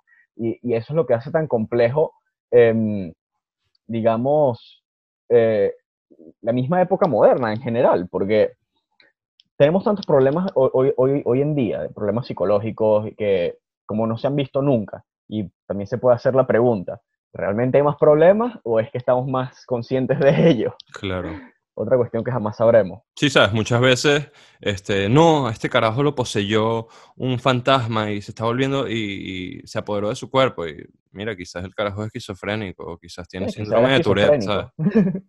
y sabes, y ya, y, pero la gente no conocía esas cosas, entonces... O quizás el carajo lo poseyó un demonio del quinto, del quinto infierno de Dante. Pero, nunca sabe. Pero es muy arrecho porque a lo... en los últimos años coño, hemos tenido tantas perspectivas nuevas y hemos falseado tantas perspectivas y entonces siempre hay un nuevo paradigma, siempre hay un nuevo paradigma, siempre hay un nuevo paradigma, siempre hay un nuevo paradigma. Y lo más increíble es que incluso cambiando de paradigmas cada 20, 30 años, no somos capaces de decir y que mira, este paradigma en el que estamos ahorita capaz también está errado. No, o sea, no somos capaces ni siquiera de realmente tratar de forma eficiente la, las afecciones psicológicas. Siempre, ¿sabes? Eh, Siempre. Yo creo que el DSM es probablemente el mejor ejemplo de eso. Nosotros comenzamos a partir de, de, la neurosis y la psicosis y ahora tenemos casi 500 diagnósticos que realmente, objetivamente, ni siquiera estamos seguros si existen o no. No son, a mi, a mi parecer, a mi parecer son constructos sociales, pero a mí la verdad es que casi todo me parece un constructo social. No diría que este son sociales, pero quizá constructos médicos. Ok. Porque, claro. Eh, por ejemplo, o sea, em, alguien lo explica. Eh, yo leí un libro de alguien que se llama eh, Nasir Gaemi, y él lo que dice es que, por ejemplo, que a partir del el primer DSM lo que pasó es que la psicología ya como se estaba comenzando a percibir como una ciencia formal en vez de una frenología, por ejemplo, ¿sabes? Eh, necesitabas entonces eh, tener en cuenta las diferentes este, capas que hay encima de eso, ¿no? Si vas a ser un psicólogo, pues quizá quieres practicar dentro de un hospital y para eso entonces necesitas tener ciertos, eh, necesitas dar ciertas cantidades, ciertas, em, tienes que dar diagnósticos y tienes que dar cosas específicas, cosas tangibles. No puedes venir aquí a hacerle, mm, por más respeto que le tengo a los psicoanalistas, no puedes venir aquí a cobrarle a alguien por hacer una psicoanálisis en un hospital y decirle, bueno, chamo, ¿qué más quieres? sin un diagnóstico, sin ninguna prognosis, sin ninguna nada. Entonces, y más allá de eso, también estaban las compañías de seguro, que si tú querías, por ejemplo, cobrar un seguro para poder tratar depresión o lo que sea, pues necesitas tener el término depresión o esquizofrenia o lo que sea para que el seguro pues te dé algo. El seguro no te va a decir, no te va a decir que sí solo porque no, mira, él, él tiene algo ahí en la cabeza. No sabemos lo que es, no sabemos cómo tratarlo, tenemos una ligera idea, pero, pero sí, danos, danos este, suficiente dinero para poder tener 20 sesiones con esta persona. Entonces comenzaron, tuvieron que comenzar a sacrificar fidelidad, digamos, y comenzar a desarrollar cosas que estuvieran más cerca de la realidad y comenzar a hacer diagnósticos con cierto nivel de prognosis y con cierto, bueno, si tienes esto, esto, esto, entonces tienes esto, pero, no, pero cada persona es tan individual que es imposible realmente poder, eh, no es imposible, vaya, de nuevo, quizá no tenemos, las herramientas, no tenemos el método científico, las herramientas de, para observarlo, pero es muy difícil poder realmente hacer diagnósticos con, con, la misma fidelidad que puedes diagnosticar un infarto, digamos. Porque quizá esta persona puede tener em, bipolaridad, ¿no? Pero esa bipolaridad quizá puede tener una, comor, una eh, comorbidad con, con, una tendencia esquizoide. O también puede existir un elemento de, de, de trauma en la infancia o una predisposición genética ¿sabes? Eh, eh, las variables son tan, tan, tan infinitas que entonces tienes esta persona que tiene todas las cuestiones para desorden de, personalidad bipolar, que es completamente diferente, tanto en, tanto en síntomas como en tratamiento, a otra persona que tiene el mismo diagnóstico, desorden de personalidad bipolar. ¿Cómo tratas eso? ¿Cómo tú le llevas eso a una compañía de seguros? ¿Cómo tú llevas eso a un hospital? ¿Cómo tú le llevas eso, bueno, a una persona que sufre de zona de personalidad bipolar? ¿Qué le dices? Claro. No, este, además yo, yo, no sé cuál es tu postura respecto a la moralidad y me encantaría que la pudieras compartir conmigo porque creo que ese tema no lo hemos hablado en, no sé, ya casi ocho años, quizás nueve años, no sé. Ha pasado mucho tiempo realmente. Pero me, o sea, me gustaría conocer tu, tu perspectiva respecto a la moralidad porque Además, yo creo que uno de los problemas de la psicología está en que se pone en una posición de superioridad moral. Este, Porque, ¿qué, es lo concurrente o este, lo, como que, ¿cómo, ah, se olvida este término? El factor, cuando en matemáticas, el factor común, ¿cuál es el factor común en todos los, los, ay, mira qué me está pasando, no entiendo. En todos los traumas, en todos los diagnósticos, este, la, funcionalidad. O sea, ver qué, qué, tan funcional eres para tu trabajo, para tu vida, en tus relaciones afectivas, etcétera, etcétera. Y la verdad es que, ¿cómo, cómo este, operativizas eso? ¿Cómo le das sentido? O sea, ¿qué es ser funcional en tu vida? O sea, por ejemplo, está el caso de, el tipo este de la película Into the Wild, que se gradúa, este, se va para Alaska, vende todas sus cosas, se va por ahí regalando dinero, no sé qué Cualquiera diría que el tipo se disoció, ¿sabes? Y se volvió loco. Pero es así, o sea, ¿quiénes somos nosotros para estar en una posición de decirle a los demás cómo vivir su vida? Cómo tienen que vivir. Entonces, claro, yo... esto, sí. Perdón, continúa. Ajá, entonces yo creo Este, y ya para que me, me expliques un poquito tu, tu, tema de, o sea, tu posición respecto a la moralidad y cómo te sientes respecto a esto que estoy diciendo yo, este, que yo creo que a la psicología le hace falta un poquito de humildad, ¿sabes? Este, un poquito de decir, mira, la verdad es que hemos intentado por demasiado ser una ciencia y no, no lo podemos ser. No, no, digo que no se pueda hacer ciencia sobre la mente, pero digo que en estos momentos, bajo los paradigmas que estamos y con los métodos que tenemos, no es posible. Hacer ciencia de la mente no es posible, lamentablemente. Este, esperemos que la neurociencia este, y la neuropsicología vayan avanzando y todo esto. Pero por ahora creo que lo que le queda a los profesionales de la psicología este, es, coño, ser más empáticos, buscar posicionarse mucho más en la perspectiva del otro y lo que es la funcionalidad de su vida y la concepción que él tiene de su vida.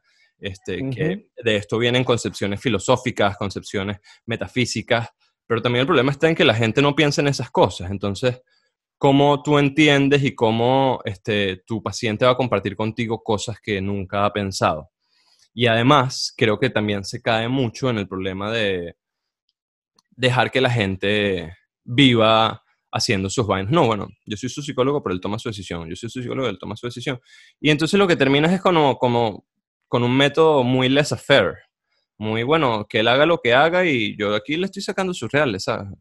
Que, o sea, espero, o sea, sé que suena un poco falta de respeto, no, no quiero que suene de esa manera, pero lo que yo digo es, coño, vamos a buscar un punto de encuentro, vamos a, a intentar este, entender las distintas realidades, entender este, los, las múltiples formas de vivir que tiene el hombre y, no sé, bueno, este, creo, creo que eso nos quitaría mucha ansiedad social, ¿sabes? Creo que nos quitaría mucha ansiedad respecto a la angustia de quienes somos en este mundo. Ok, y, la, y ¿a qué te refieres cuando, me preguntas sobre la moralidad y qué pienso sobre la moralidad? ¿Me estás preguntando como una pregunta aislada, o sea, la moralidad en sí? La moralidad, la moralidad, en, relación a la psicóloga. no, la, moralidad, o sea, quiero primero conocer tu perspectiva respecto a la moralidad en sí y después cómo esto se conecta con la psicología, porque creo que es bastante obvio que desde mi perspectiva o, desde el punto que yo estoy intentando dar, la moralidad no existe. Yo soy un, es relativa. Yo soy un fiel defensor del relativismo cultural y por eso creo que, que ahora, más que, más que incluso el relativismo cultural, creo que hay que entender el relativismo subjetivo, el, relativismo personal, ¿sabes? La, la, visión de mundo que cada persona tiene. Ok. Eh, vaya, no, no quieres casi nada, chamo. bueno, no, si, si, quieres, si quieres aquí, aquí, ¿sabes? Aguántate para 10 horas y, y terminamos y responder estas preguntas bien, quizá llegamos a algo, no mentira. Este, no sé, es complicado porque me gusta que hayas mencionado antes el dualismo porque más o menos eso es algo de lo que te voy a dar ahora. Okay, este, O sea, de forma operativa, digamos, en el día a día, eh, yo creo que sí, existe, que sí existe una cierta moral. Y es porque de forma operativa, em, así es como tenemos que actuar, ¿me entiendes? Tú lo dijiste ahorita al principio, o sea, a veces tú ves un niño por ahí y le quieres pegar, pero tú no le dejas pegar, porque pues está mal. Chamo, eh, eso lo dije cuando no estábamos grabando, ¿sabes? Este, me estás haciendo pasar pena, gracias, pero continúa, por favor. perdón, si quieres lo cortas. No, no, no, no, no, no, no. Va, para clarificar, ya que estamos aquí pasando pena, para clarificar, antes de que... Chavo, no me acordaba. Antes de que estuviésemos grabando, este, Juan Carlos y yo estábamos hablando de lo que es la sombra junguiana o lo que es el ello en Freud y cómo hay ciertos impulsos que a veces uno simplemente tiene, como por ejemplo, no sé, este, estás en el metro y de repente dices como que, bueno, le voy a meter un lepe a este niño, o estás en el metro y tienes, no sé, un vaso y dices, voy a lanzar el vaso contra la pared, pero lo, lo, lo, suprimes. Sí, detienes ese impulso, no lo haces, pero, al mismo, pero al mismo tiempo, este, en nuestras cabezas trastornadas de Juan Carlos y mía, este, hay una, hay una divergencia en, en, la línea de tiempo. O sea, entendemos como que de cierta manera sí, y si haces ese acto, estarías creando otra realidad, estarías creando un espacio, un fenómeno y un suceso que de otra manera jamás existiría en este mundo. Y que de cierta manera te habla de la, de la subjetividad de, de, tu experiencia, de tu vida, de cómo, este, y aquí caigo un poquito en la teoría del caos, cómo desde la vaina más mínima puedes cambiar toda la narrativa de, de tu vida. Ahora sígueme haciendo pasar pena, por favor. Perdón, chamo, no me acuerdo que eso lo hemos dicho aquí en, entre nos. Este, y bueno, el que, el que se sienta ofendido aquí mirando a esto, sean honestos, todos hemos tenido esos pensamientos. Estás viendo a alguien que por ahí camina. A mí la gente siempre me dice que no, y yo entonces yo me siento un enfermo. A mí la gente siempre no, me no es mentira, es mentira. Todos sabemos que todos lo tenemos. Todos sabemos que está esa parte ahí en el trasfondo, sin, sin ton ni son, te provoca hacer un acto completamente antisocial, porque realmente esa es la palabra, son cuestiones antisociales. ¿Por qué? Porque tenemos esas fantasías de, de subversión y todo lo demás, porque sí, porque funcionamos como humanos. Entonces, el que diga que no es mojonero, porque todos tenemos esas cosas en el cerebro. Vamos a ser honestos. Vamos a ser honestos aquí. Todos, hemos, todos, todos hemos querido empujar a un, a un niño contra, contra, contra la pared así en medio de la calle, lo que sea. Chamo, chamo, chamo. Lo estamos pasando, chamo. Corta, corta, corta. Sí, sí. Corta ese pedazo. Me no, bueno, lo, lo que ahorita, me, quiero ahorita me van a tocar la puerta. Este señor ahí. Tan, necesitamos que nos acompañe. Ah, ah. Eh, Ajá, entonces estábamos hablando de la moralidad. La, estabas la hablando de la moralidad. moralidad operativa. Moralidad operativa. Que de, for- o sea, de forma operativa, para funcionar en la vida diaria, uno, uno necesita un esquema moral. Y efectivamente ese esquema moral no nos lo estamos sacando de las nalgas. En partes, en parte sí, pero bueno, se la- Pero- las- lo estamos sacando de las nalgas de nuestros antepasados, la verdad. sí, pero esos antepasados eh, lo han hecho sus antepasados y todos y, y así. ¿Por qué? Porque claro, porque eso es lo que ha funcionado por muchos miles de años. Hay muchas cosas que, que- que hacemos que no realmente entendemos por qué, y, pero todo está ahí porque, por una razón. O sea, que, no sé, no, no quiero entrar en cosas controversiales porque esto se se va a ir por otra tangente loquísima. El caso es que hay, mucho, hay o sea, un montón de comportamientos y cuestiones que nosotros hacemos y es porque lo hemos hecho por miles de años y es porque eso es quizá lo que ha ayudado que el hombre sobreviva y el cerebro inherentemente interpreta eso como algo bueno y dice, ah, mira, esto está bueno, quizá vamos a codificarlo en los genes y así la próxima generación lo repite y así esa generación quizá también sobrevive. ¿Y por qué los genes tienen esta, son así, de egoístas y tienen este peo de yo, de quiero prevalecer a lo largo de la historia? Bueno, no lo sabemos, pero así es como funcionamos. Tenemos una cuestión que se llama genes, que son secuencias de nitrógeno que dicen, yo quiero existir, y tú vas a hacer que yo exista. El, el- Entonces- por ejemplo, el caso de la guerra. Este, la guerra es algo que ha existido a lo largo de toda la historia de la humanidad e, e inherentemente nos ha obligado a desarrollarnos porque siempre queremos estar más preparados que los otros pueblos en Exacto. caso de que pase algo. Pero, ojo, por más que esto es una razón y, y- y explica por qué nos hemos desarrollado, la verdad es que no quiere decir que sea la única manera para desarrollarnos. Entonces, simplemente caemos en, en la, la compulsión a la repetición, ¿sabes? Entonces vamos a hacerlo y hacerlo y hacerlo y caemos en esta narrativa que se regresa y vuelve y... Pero precisamente por lo que hablábamos al comienzo, porque no cuestionamos, porque no nos detenemos, estamos simplemente actuando y dejándonos llevar por la corriente y eso no está mal en varios Porque- casos. porque en el- es por dos cosas, una- en parte por en parte por, por vagueza y en parte porque también es difícil, o sea, tú no te puedes par- eh, parar cada cinco minutos en cada decisión que vas a tomar para realmente eh, e- evaluar todas las tangentes morales que esa decisión puede tener. Sí, Economía Entonces, cognitiva. Exacto, econo- tal cual, es- eso es precisamente al punto que estoy llegando, economía cognitiva. Entonces, por esa forma, eh, necesitamos, no, no quiero decir que necesitamos, pero es práctico que tenemos unos esquemas morales que nos permiten navegar el- la sociedad de, de una forma simple y realmente se hace más complicado y se hace más complicado para el cerebro mientras más grande la sociedad es y mientras más regulaciones hay y mientras más tecnología hay porque tienes muchas más tangentes morales que evaluar y el cerebro cada vez va a buscar formas más eficientes de poder hacer estas calculaciones. Entonces, de esa forma, yo te puedo decir, la moralidad sí existe, porque hay claras cosas donde es muy difícil que me puedas decir que, que no es así, pero, pero, o sea, por ejemplo, digamos que hay una persona en la calle, tú estás caminando por ahí en la calle y tú coges y matas a esa persona, así. Eh? Sí, sí, estás caminando por la calle y sin razón, no es que te cruzaste ni nada, no, simplemente ah, voy a matar a esta persona y la mataste. Ok, moralmente uno va a decir, eso está mal. ¿Y por qué? Porque para una sociedad, y eso, y eso está, o sea, está mal. O sea, es difícil cuestionarte y decirte que de otra forma. Bueno, pero en, el show- en el shogunato japonés eso no estaba mal. A ver, si quieres agregar contexto, vas a... Bueno, pero es que eso es lo que eso, a eso es a lo que voy. Como que Claro, bueno, yo-. Yo, entiendo que, que la moralidad es este un recurso necesario para vivir en sociedad, pero también, coño, entender que nuestra moralidad es subjetiva, ¿sabes? Que, está- que es subjetivo y que está este, sujeta a cambios, ¿sabes? Que es moldeable y, y maleable y siempre va a estar cambiando.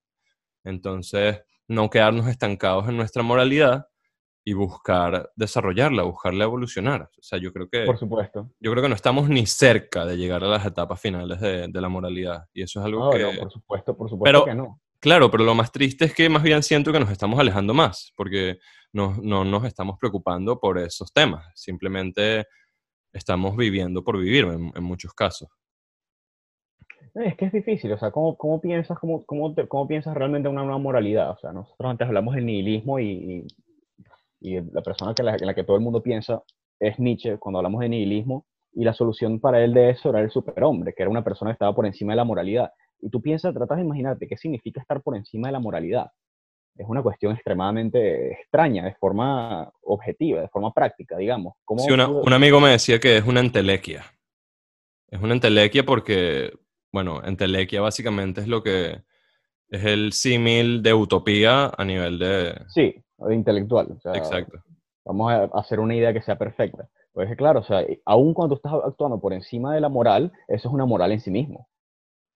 A- a- a- o sea, simple- Claro. pero simplemente lo has, lo, has, lo has hecho un templo, digamos, lo has hecho un... Lo has llevado a otro nivel, a un nivel, a un nivel más meta, es una meta moral, digamos, pero realmente no, es, no puedes estar encima de la moral porque vas a estar operando con cierta moral y eso es simplemente otra moral.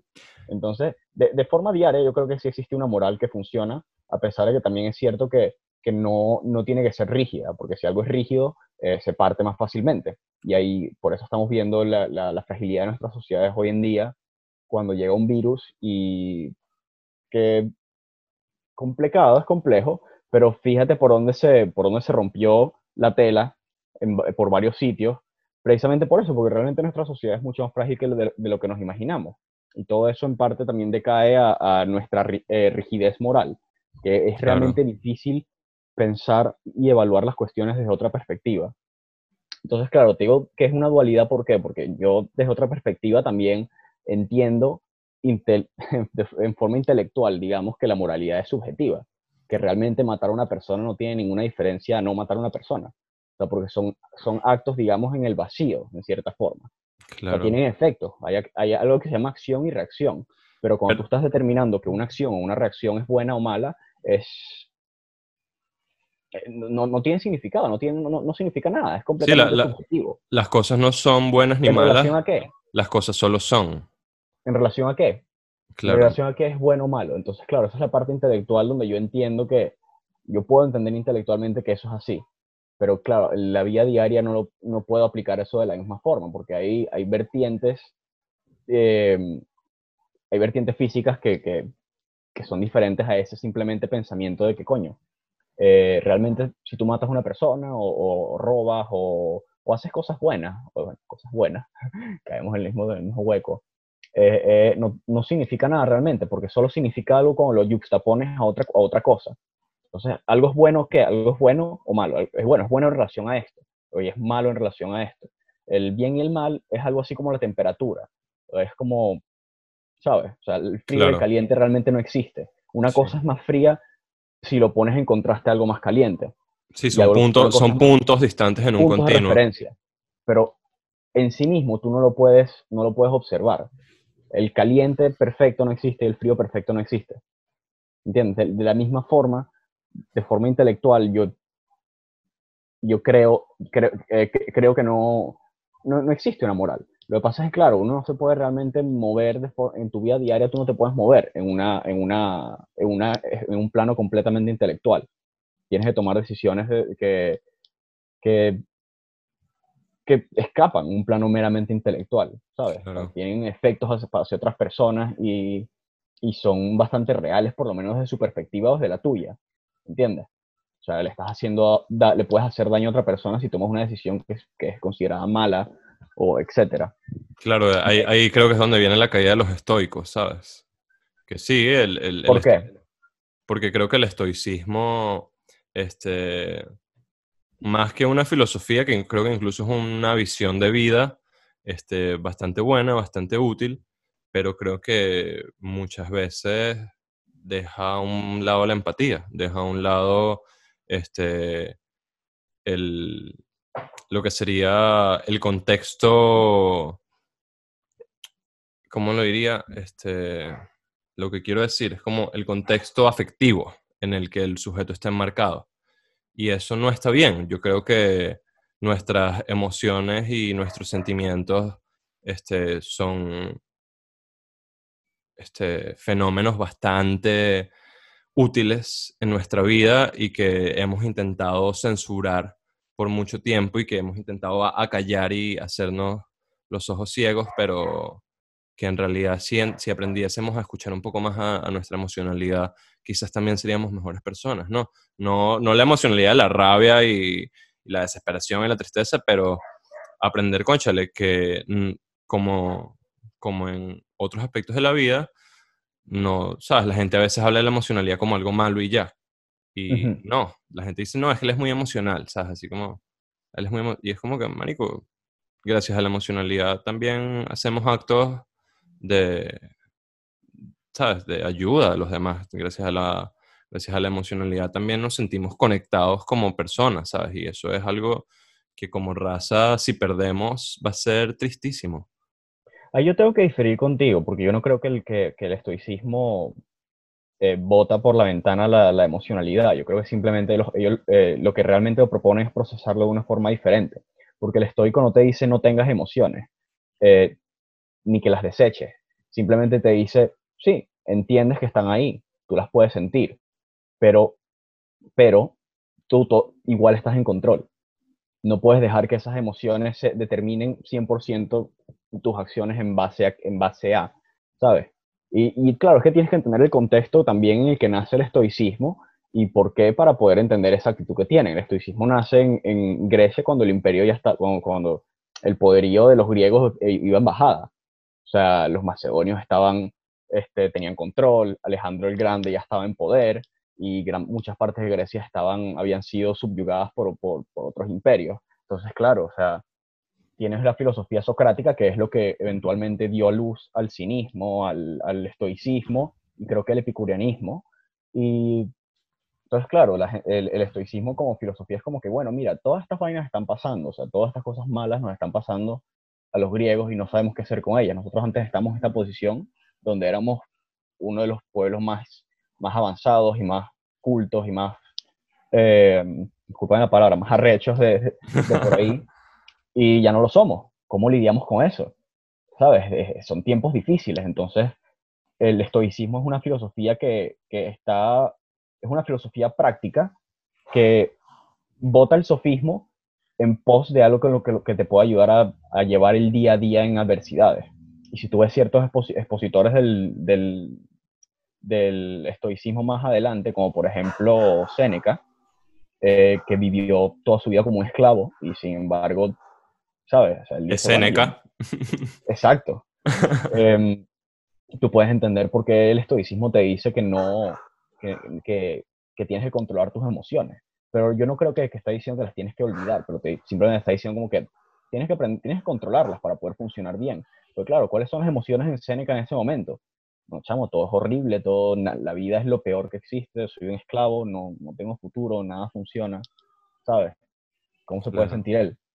Pero la diferencia es que, bueno, como se sienta él o no, eh, él tiene, un, tiene decisiones, tiene libre albedrío, es otra conversación sí, eso, eso, no, eso no lo vamos a tocar en este momento. Eso es para otro podcast. Em, tiene libre albedrío para elegir y, entonces, claro, yo diría que la real, la real proposición de, del estoicismo es em, ser más meditativo de cómo utilizas ese libre albedrío en frente, a, a las situaciones que tienes. No dejar que las situaciones tomen el control de ti, sino tú poder ver de forma objetiva de cómo puedes estar en control de las situaciones. Claro, como de cierta manera absorber la situación, procesarla y después redirigir eso de, o sea, con una mejor intención, quizás, con, con una mente un poco más apaciguada.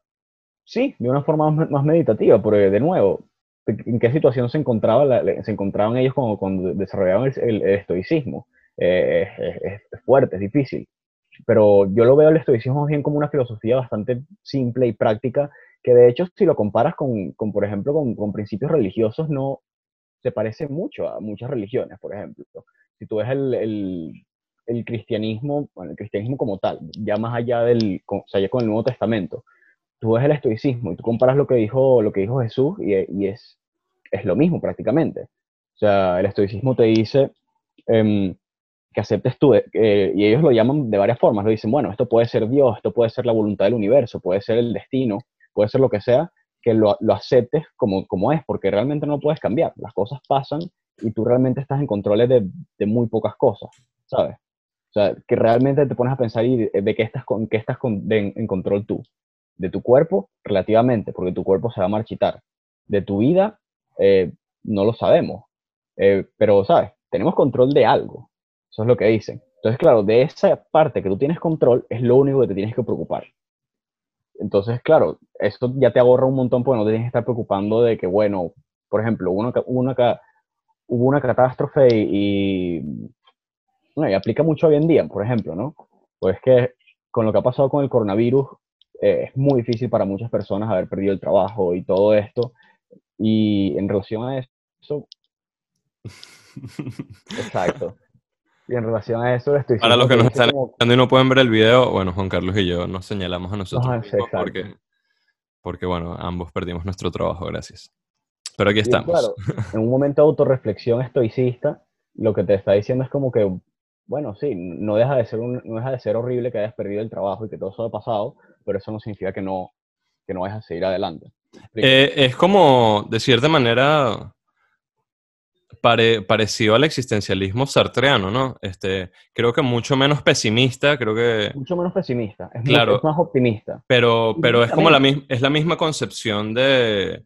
Este, esta es tu vida y son tus decisiones y lo que puedes hacer sobre tu espacio, lo que va a crear tu realidad, ¿no? ¿Sabes? Exacto. menos lo, que, lo, que, está más allá, está más allá, está más allá de la cerca y no tienes acceso a eso. Entonces, claro, tú y yo ahorita podríamos estar, este, eh, pues bueno, y probablemente lo estamos. ¿Por qué? Porque es que solo somos humanos. Podemos estar frustrados y sentirnos mal por todo lo que ha pasado con el coronavirus y, y perdimos el trabajo y estamos en posiciones difíciles como lo está probablemente tres cuartas partes del mundo. Eh, pero esto, el estoicismo lo que te dice es como que, sí, eso es cierto, eso es real, pero ¿qué vas a hacer al respecto? O sea, no, no, no, no, no, no te ayuda en esa posición ponerte eh, eh, sobre emocional y tomar reacción, eh, y reaccionar emocionalmente a eso porque no estás en control de eso. No estás en control del coronavirus. ¿De, qué, estás en control tú? Estás en control, bueno, relativamente de tu cuerpo, de tu conciencia y de lo que tú haces. Entonces te dice, ahí, enfócate ahí, qué es lo que vas a hacer. Y bueno, mira, aquí está de ahí, precisamente de, ese, de esos pensamientos, me imagino, algo parecido, salió, el, salió el, podcast. Estamos aquí pensando como qué hacemos para, ¿sabes? Poder mantener la, los espíritus y la moral alta, digamos. Claro, no, además, este... Como, como, ¿sabes? De nuevo y de nuevo cayendo en, en lo primero de la necesidad de cuestionar, ¿sabes? Este, yo siento que en algún momento estaba rodeado de gente que me estimulaba mucho de manera intelectual y, no de manera intelectual como que, oh, mira este, todo el conocimiento que hemos acumulado y mira cómo somos tan increíbles. No. no seas hipócrita, un poco sí.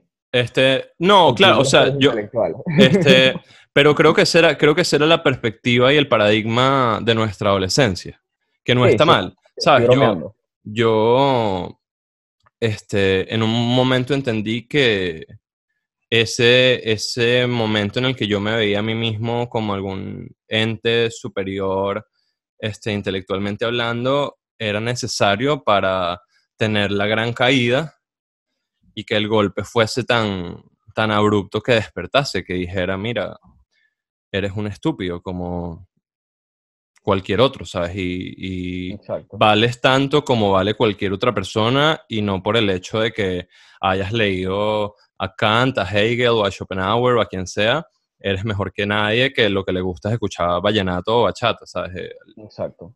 Somos, somos igual de valiosos y sus ideas este, pueden tener la, la misma valía, ¿sabes? No, no, estoy, no quiero caer en esta idea de que todas las ideas valen y todo es posible, porque yo creo que hay que hacer, que hay que hacer un trabajo, pues es un esfuerzo, ¿sabes? Las ideas se forjan como, como forjarías una katana. Este, tienes que irlas trabajando poco a poco. Eh, eh, eh, para un ejemplo de eso mismo que tú estás diciendo, o sea, tú puedes tener por un lado una, una persona que ha estudiado toda su vida para poder determinar cuál es la, la forma moralmente más más correcta y más ética de, hacer una acción o de hacer algo de la forma más eficiente, mientras puedes tener una persona que toda su vida está haciendo eso, por ejemplo, no sé, hablando por ejemplo de, em, no sé, crecer vegetales, digamos, cultivar vegetales. Puedes tener una persona que por un lado está en un laboratorio buscando la forma más eficiente y por otro lado una persona está eh, em, cultivando vegetales toda su vida. Y los dos pueden llegar a, conclusiones similares, similares, uno por experiencia, por mera y cruda experiencia, y otro por, por simple intelectualismo. Por, por investigación, claro. Exacto, ahí está, bueno, el contraste entre, entre bueno, eh, empiricismo y etcétera, pero es claro, o sea, no se le puede restar valía a, a otra persona por, porque, bueno, al final hasta, eh, hasta la percepción que uno puede tener otra persona es simplemente una cuestión completamente subjetiva en relación a ti mismo. No, si volvemos a este tema de relatividad moral, no, eso es lo que no me gusta la relatividad moral, o sea, todo es posible. bueno, tú, tú hoy, hoy este, explotaste mi mente porque yo llegué a este podcast pensando que la moralidad no existía y algo tan sencillo, tan básico como, mira, ¿no? Pero eso también es una postura moral. Y dije, y inmediatamente pensé, bueno, entonces quizás la moralidad es una, es una característica inherente a la conciencia, ¿sabes? A, a nuestra naturaleza humana. Y por ello no nos podemos despojar de ella, ¿sabes? Que nuevamente voy a tener que empezar a repensar y requemar sobre esto, pero claro, pero eso es lo bonito, ¿sabes? Que vamos, vamos a ver qué, qué cosas nuevas salen, que nuevo conocimiento se produce y quizás pueda solventar ciertas cosas que en mi antiguo em, relativismo moral, entre comillas, porque para mí la moralidad no existía, sino dentro de un plano social y, puramente pragmático, quizás ahora pueda reinventar ciertas cosas y, y tener una nueva concepción de mundo, ¿sabes? Y eso, ¿sabes? Uno siempre está trabajando en, trabajando su concepción de mundo. Pero, volviendo a lo que estaba explicando, este, antes de el chiste de la superioridad intelectual, este, me refería a que me, me, rodeaba de gente estimulante, no en el sentido de que fuésemos los más eruditos y fuésemos los más estudiados, porque no lo éramos. Lo creíamos, lo creíamos fuertemente. Lo creíamos, eh, sí, sí. Pero no está, o sea, no estábamos ni estamos cerca, o sea. Exacto. Pero lo más importante era que eran tantas perspectivas y eran tantos puntos de vista y éramos amigos. Nos respetábamos los unos a los otros y eso hacía que, conchale, que nuestras ideologías bandearan, ¿sabes? Se moviesen entre distintos puntos que no necesariamente son congruentes entre sí y hacía que produjésemos un conocimiento nuevo, una nueva forma de, ver la vida, ¿sabes? Y creo que hacía mucha falta y no solo a mí me hacía mucha falta y quizás a ti te hacía falta y a ah, los siguientes invitados les, hará, les, hace falta y quizás ellos también lo estén practicando con otras personas este, pero quise hacer este podcast como una respuesta a esa necesidad, la necesidad de cuestionar, de tener nuevas perspectivas de vida, de este, crear nuevos caminos o simplemente sentarte a considerar nuevos caminos. Imagina que tienes 10.000 paths rodeándote y simplemente estás sentado pensando y pensando porque no sabes por qué camino irte y al final, si te vas por cualquiera de esos caminos, no está mal, porque además siempre te puedes regresar y siempre puedes volver a cuestionar y siempre puedes repensar las cosas. Y yo creo que... La moralidad no existe. Yo creo que con el tema de la... te odio.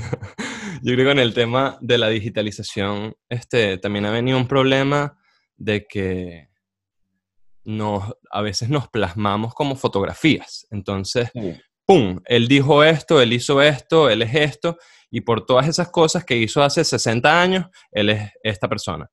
Y no, los humanos somos seres en desarrollo. Y quien eres hoy no es la misma persona que serás mañana, ni pasado mañana, y así. Y como tenemos, como ahora guardamos registro de todo, como ahora todo queda en un timeline de Twitter, la gente, no, pero mira lo que dijo en el 2012, brother, tenía 13 años, o sea, ¿sabes? Tenía permiso de decir una estupidez porque era un niño, ¿sabes? ¿Qué, clase de, moralidad y de, y de, superioridad es esa donde te pones y me empiezas a juzgar por actos pasados? ni, siquiera los, ni siquiera los demás, uno mismo, por ejemplo. O sea, ¿cuántas veces no, no, no nos hemos encontrado nosotros mismos eh, viendo fotos o cosas de, de, de, ¿sabes? de otros momentos y te acuerdas de, cosas ridículas o vergonzosas o absurdas que, que, has dicho o hecho, lo que sea. Y es como que, eh, tú, sabes el, derecho a olvidar, ¿no? El derecho a olvidar. Sí. O sea, hay una, hay una cuestión aquí, no sé si es una cuestión exclusiva, exclusiva de Europa o lo que sea, pero en, en, respuesta a todas las cuestiones morales y éticas del Internet hay lo que se llama el derecho a olvidar. Y tú, por ejemplo, puedes poner un, puedes pedir a, Google que elimine unos registros o eh, creo que incluso aplica a muchas otras cuestiones de la, de, la, sociedad, más allá del Internet. Lo que pasa es que no, solo sé el concepto, pero no sé dónde se originó, así que no quiero hablar de claro, Claro. forma, hasta de forma psicológica, yo creo que está la necesidad de olvidar, porque hay cosas que, hay, que uno como que tiene que olvidar para poder progresar, para que suene irónico, pero, pero así es el crecer, ¿no? Uno se olvida de, los esquemas equivocados que uno tenía antes para poder adoptar unos nuevos y poder progresar, etcétera, y formas de hacer las cosas. Y hoy en día es como que realmente nunca, no puedes completamente olvidarte de nada, porque siempre hay, quedan cosas por ahí que te traen recuerdos de, y es como, es, es, más difícil navegarlo, navegar como en los tiempos modernos sin que, no sé, no, sé, qué, no, sé, no sé cómo decirlo, es que es, es difícil. claro, es como, es como más difícil este, borrar ciertas huellas o quizás ciertos traumas este, de quienes éramos, de quienes éramos en, un pasado. Este, cosas que hace 200 años tú te, tú te mudas, tú sigues haciendo tu vida y hay cosas de las que ni te acuerdas, porque así es la vida. La vida es un constante ahora y se va, ¿me entiendes? Y que, y que no está mal. Y, por lo que yo entiendo que estás explicando y que me gustaría aclararle a la gente que yo siento que lo que estás diciendo no se refiere simplemente a olvidar las cosas, ¿sabes? Olvidar lo que pasó. No, yo creo, que, Yo creo que se trata de... Revisaste tu pasado, aprendiste ya, o sea, ya lo exprimiste y aprendiste todo lo que podías aprender de esa experiencia. Exacto, y lo dejaste que que ya no es necesario regresar, porque ya todo lo que aprendiste de esa experiencia lo, lo, tienes. Y entonces ya es mucho más fácil soltarlo. O sea, es simplemente soltarlo y entender que es algo que fue. Y así como fue, ya no es.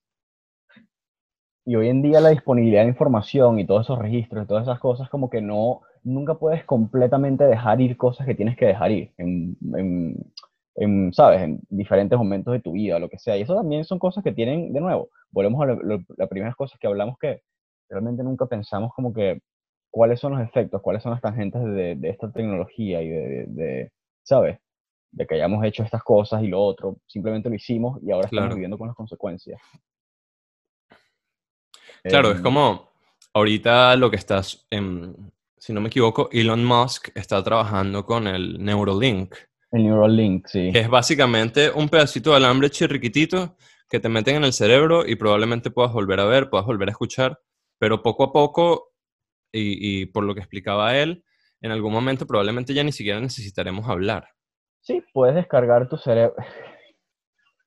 Y de nuevo, volvemos, es que, y eso es lo que me da risa, ¿no? Porque es que quizá antes de, de hacer todas estas cosas deberíamos como que sentarnos a pensar y decir como que mira, pero ya va, antes de resolver el problema de cómo nos conectamos a la computadora, ¿qué tal si resolvemos el problema de la guerra, de, de, de las constantes guerras que hay, las guerras económicas, las diferencias ideológicas, las matanzas? ¿Qué, ¿Qué tal si nos proponemos hacer esto una vez que el crimen llegue a cero a nivel mundial? Y claro, estoy hablando de utopia, y, y sí, ciertamente estoy hablando de utopia, pero creo que antes de preocuparnos de por esas cuestiones, nos deberíamos preocupar por otros problemas que son más inminentes, como lo puede ser este, no sé, la pobreza, el crimen, el hambre, la enfermedad, la muerte, quizá, quieres ser inmortal, qué sé yo, ¿sabes? Sí, a mí, muchas son como más inmediatas. A mí, el, a, mí el tema de, del Neurolink y el tema del CRISPR, no sé si sabes lo que es el CRISPR. Sí, el CRISPR de bola. Este, me angustia, me angustia mucho. Y también la inteligencia artificial, demasiado. No, no porque me parezca que esté mal, pero porque siento que no se le está dando la seriedad a las repercusiones sociales que esto podría tener. estamos, eh, estamos, intentando crear un mundo mucho más em, equal, mucho más igualado, este, em, donde la gente tenga más o menos las mismas oportunidades, em, se pueda, no sé, desarrollar este, de una manera más fácil que les permita salir de la pobreza o cualquiera de estas cosas. Pero siento que estos inventos, por más que estén muy bien y que me, sabes, yo de ninguna manera quiero reflejar que estoy en contra del, progreso tecnológico, pero creo que lo que pueden hacer es aumentar mucho más la brecha entre, esta, entre estas clases en vez de acercarnos, ¿sabes? Y mientras más aumentemos esa brecha, quizás, y esto sí es solo una asunción mía, quizás más nos despojemos de nuestra humanidad para con los otros. Y eso, eso es, coño, es terrible, la verdad. Bueno, para el que no escuchó, Víctor es un Amish que está en contra del progreso tecnológico. Pero no, completamente. Ese es el mismo temor que yo tengo. O sea, hay muchos otros problemas que de naturaleza moral y ética y, y, y no sé, problemas multidisciplinarios al fin, porque los problemas que enfrentamos hoy son problemas tanto sociales como psicológicos, como, como, eh, de, como no sé, todas las disciplinas en las que puedas pensar, esos problemas tienen que ver, porque son los que nos conforman a nosotros como humanos y como sociedad. Y no, todavía no, no tenemos solución a esos problemas. Y entonces, ¿por qué, todo, por estamos buscando ir como al próximo nivel de... Y entonces, claro, ahí entra la pregunta. Quizás una necesidad em, biológica que tenemos de evolución, pues ciertamente el próximo paso de evolución probablemente va a ser una cuestión cognitiva no creo que vaya a ser algo físico, no creo que tengamos mucho más que hacer de forma física. Entonces tienes ese argumento de que, bueno, es simplemente natural para una criatura poder siempre tratar de expresar la mayor cantidad de poder y de, y de sí, de, poder y de control que, que, quiera, ¿no? Will el will to power de, de Nietzsche. Y por otro lado está que, bueno, quizá lo estamos haciendo simplemente por, por, por ignorancia pues no sabemos hacer algo mejor, porque no sabemos sentarnos a pensar como que, bueno, vamos a hacer esto, pero vamos a primero pensar cuáles son todas las vertientes y qué puede pasar. Vamos a pensar en las implicaciones éticas y morales antes de hacerlo, y no después de que el daño esté hecho, después de que hayamos desarrollado drones completamente automatizados que pueden ir a matar a un pueblo completo, un, ¿sabes? Una vez que esté el daño hecho, entonces, ah, bueno, vamos a sentarnos los juicios de Nuremberg 2.0. Ajá, y niños, ¿qué pasó? ¿Qué hicieron? ¿Por qué no lo hacemos antes? Antes, antes, antes de, ¿sabes? De caernos. Que además te, te desconecta, te desconecta de tu responsabilidad como humano, ¿sabes? Simplemente, mira, yo programo este dron y este dron va a ir a matar a la gente y tal, pero no eres tú, ¿sabes? No eres tú el que está ahí parado enfrente cayéndole a plomo a la gente. No, entonces, entonces hacen de, hacen de, ah, bueno, viste, ay, ¿cómo se llama esta película? La de The Ender's Game. El eh, juego, el juego de Ender. No lo he visto, pero creo que tengo una idea de qué va. Es como un chamito que pilota una vaina y es como... Ajá, es un chamito que, que, pilotea un... que es el elegido, el elegido para ah, pilotear la nave y broma. Y el chamito lo pone a jugar un videojuego, el prototipo, la vaina, este, y el chamito va y mata a todo el mundo. Y después le dicen que, mira, no era ningún videojuego, gafo. Y el chamito que, ¿qué? Y sabes, el trauma de, mira, acabo de destruir a toda esta especie que ni siquiera sé por qué la destruí, solo la destruí porque me mandaron. Y, porque podía. Y, ¿sabes? Es esta división que nos hacen en, en, nuestra vida, en nuestro mundo, ¿sabes? Que donde a veces vemos a pueblos ajenos a nosotros como una especie completamente distinta. Y no, ¿sabes? Esto, aumentando la brecha entre quienes somos y no disminuyéndola. Este, yo quería, además, hace muchísimo tiempo, estaba, cuando estábamos todavía hablando de, del estoicismo, en un momento mencionaste algo entre los estoicos y los sofistas. Este, No, yo no, o sea, a mí me gustan, yo, Gorgias y Protágoras, hermano, héroes. Me parece que son los carajos más adelantados a su época que jamás existieron, pero no conozco ninguna relación que tengan ellos entre, con, los estoicos. Em, no, no están relacionados directamente. Lo dije porque el estoicismo es como, el estoicismo nace de la, de la filosofía socrática. O sea, la gente que aprendió de Sócrates, luego Platón y luego Aristóteles y así, eh, y luego se fundaron diferentes escuelas de las cuales el estoicismo fue una. Pero el estoicismo nace de la influencia eh, socrática, que, Sócrates, Sócrates era sobre cómo, cómo vivir la vida, cuál es la forma correcta de vivir la vida. Y que de hecho es, es un gran cambio en la filosofía, y por eso yo creo que Sócrates lo, lo vemos como a él tan importante, porque la filosofía antes era más bien como ciencias naturales. Si te pones a ver, todo, casi todos los presocráticos, muy pocos de los presocráticos estaban preocupados por preguntas morales y éticas la mayoría de los presocráticos estaban preocupados de, bueno, de qué está hecho el mundo, de qué está hecho la, la vida, la existencia, ¿sabes? eran preguntas bastante metafísicas en naturaleza, en cierta forma, y al mismo tiempo muy tangibles, ¿sabes? ¿De qué está hecho las cosas? ¿De qué está, de qué está hecho el suelo? ¿De qué está hecho el mundo? Sí, el tema, el, tema de la el tema de la sustancia única. Que entonces todo se crea del agua, o todo se crea del viento, o todo se crea del fuego, y toda esta cantidad de cosas. Y luego viene Sócrates y Sócrates comienza más bien como a explotar el lado, el lado más ético y más, em, más moral de, de, la... lo que pasa es que, claro, es difícil hablar de filosofía porque generalmente uno... La filosofía es muchas cosas. La filosofía es como... Es prácticamente todo en uno. Es un todito. Claro. ¿Sabes? tienes, tienes física, bueno, bueno de, la, de la filosofía nacieron todas las ciencias modernas. Así de, así de simple. Sí, es, o sea, eh, es, la, es, el, es el papá de los helados del conocimiento, ¿sabes? Sí, pero... Entonces, desde esa perspectiva, lo que, o sea, lo que yo quería decir es que el... Nada, eso, que, que el, el, estoicismo viene de la, del, del, del, pensamiento socrático. Es parte de lo que evolucionó. Otra parte fue el cinismo, otra filosofía que también me, me gusta mucho eh, de forma intelectual, porque yo no iría por ahí a masturbarme en la calle o a, o a, o a defecar en teatro. Pero el, pero, el cinismo, es que eso es lo que me está llamando la atención, que me estás comentando que el estoicismo viene de la filosofía socrática. ¿Sí? Sócrates es el gran enemigo de los sofistas. y entonces, y, ya y entonces ahora me conectas esta idea con el cinismo y yo siento que el cinismo es una postura que está mucho más cercana a los sofistas de lo que podría jamás estar a, Sócrates. Claro no, cómo va a ser. ¿Te parece? Es que, mira, eh, ya ver, yo tengo que confesar que ya mi punto de partida es que a mí yo no, yo no tengo mayor amor por los sofistas. Obviamente, este, obviamente. Como, como yo creo que el 90% de la gente, ¿sabes? Este, excepto tú, pues... Sócrates, Sócrates es los Beatles y los sofistas son los Rolling Stones. El caso es que, em, o sea, fíjate que el cinismo tiene como perspectiva al final del día es, la, es encontrar la, encontrar la virtud, encontrar la, lo, que, lo que ellos llamaban arete. Lo que pasa es que también estamos hablando de palabras que ya no, ya no tenemos. Eh, para, eh, arete para ellos significaba como la, la, mayor expresión de virtud o la virtud o, o, la acción perfecta.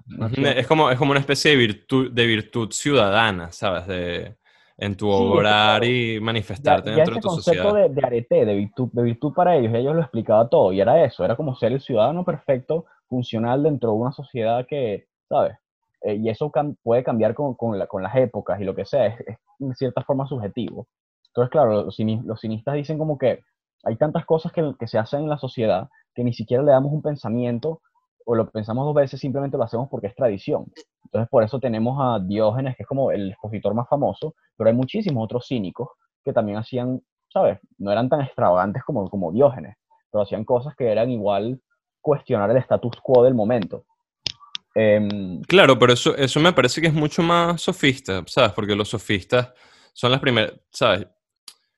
Mientras Sócrates estaba exaltando la razón como alguna especie de ente abstracto que flotaba sobre la realidad a la que uno podría en algún momento llegar, este, los sofistas decían como que, mira, todo es relativo, este, existe el relativismo cultural, nuestras normas y nuestra moral son relativas, este, y uno lo mejor que puede hacer es aprender a, a negociar, pues aprender a hablar y, aprender a argumentar sus puntos de vista para, para ser un miembro este, elitesco dentro de la sociedad. Porque bueno, además esa era la preocupación del momento. ¿sabes? Claro, la gran, diferencia es que eh, Diógenes y Sócrates no cobraban. Pero ¿cuál es el problema con cobrar? ¿Tú vas a trabajar de gratis? No, me, me, estás cobrando por este podcast. ¿Ah? ¿Qué? Epa, eso es mentira, todos están escuchando, eso es mentira. Este, mm, no, no solo eso, pero lo que pasa es que es, un tema de, es un tema de moral en sí mismo, el hecho de que tú estés cobrando, porque los sofistas, ellos no te decían como que, bueno, vamos a hacer una exploración emocional sobre los eh, horizontes éticos y, morales y ver a qué llegamos, ¿no? Ellos te decían, yo te voy a enseñar a ser una persona moral, yo te voy a, a enseñar a ser una persona ética, pero realmente por su misma admisión, tales cosas no existen, entonces te están estafando, porque realmente no te están enseñando nada. Y por eso se llama sofismo, y por eso hoy en día utilizamos el sofismo para referirnos a cosas que no, sabes, no tienen sustancia, no tienen sentido. Suena muy bonito, suena muy elaborado, pero realmente no hay nada dentro de ello. Este, simplemente hay una pretensión de saber, ¿sabes? O sea, tú escuchas a Protágoras, por ejemplo, en el diálogo con Sócrates, y sí, es un carajo arrechísimo y todo lo que dice, y sí, el gran Protágoras. Pero al final del día, Sócrates consiguió a través de secuencias lógicas que él se contradijera, que se contradijera a sí mismo. Sócrates al final estuvo defendiendo lo que Protágoras estaba posponiendo, eh, proponiendo, y Protágoras estaba defendiendo lo que Sócrates estaba proponiendo en un principio. Y eso demuestra perfectamente la fragilidad incluso de, de lo mismo que ellos se supone que te, te, van a enseñar.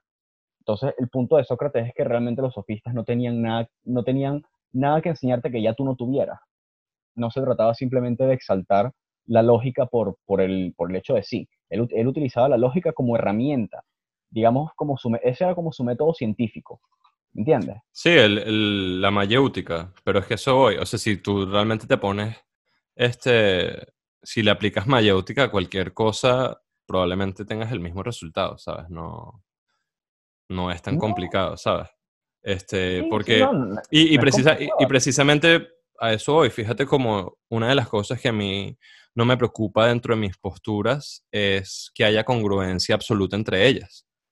Porque entiendo que el mundo no funciona así, ¿sabes? Que ser absolutamente congruente no es posible. Y, esto, y esto es... Esto es, una, esto es una concepción protagórica, ¿sabes? Es de Protágoras. Entonces, yo creo que se, se, les ha dado un lugar muy injusto en la historia de los sofistas pero ellos fueron, ellos fueron los primeros que dijeron, mira, toda cultura es distinta, ¿sabes? Y hay que respetar las otras culturas y tú tienes que buscar enmarcarte dentro de esas culturas. Cuando en esa ah, época... cuando en esa época... más o menos, en realidad. Menos. Pero cuando, ¿sabes? En una época donde todo el mundo y que, mira, tú no piensas como yo, bueno, vamos a matar. Duelo, duelo, muerte con cuchillos, ¿sabes? Este, no, no está bien. Fíjate, y, a lo que voy, lo adelantado que a mí me parecían a las épocas que Gorgias, y, bueno, tú imagino que te burlarás de mí por este, por este statement, pero nada existe.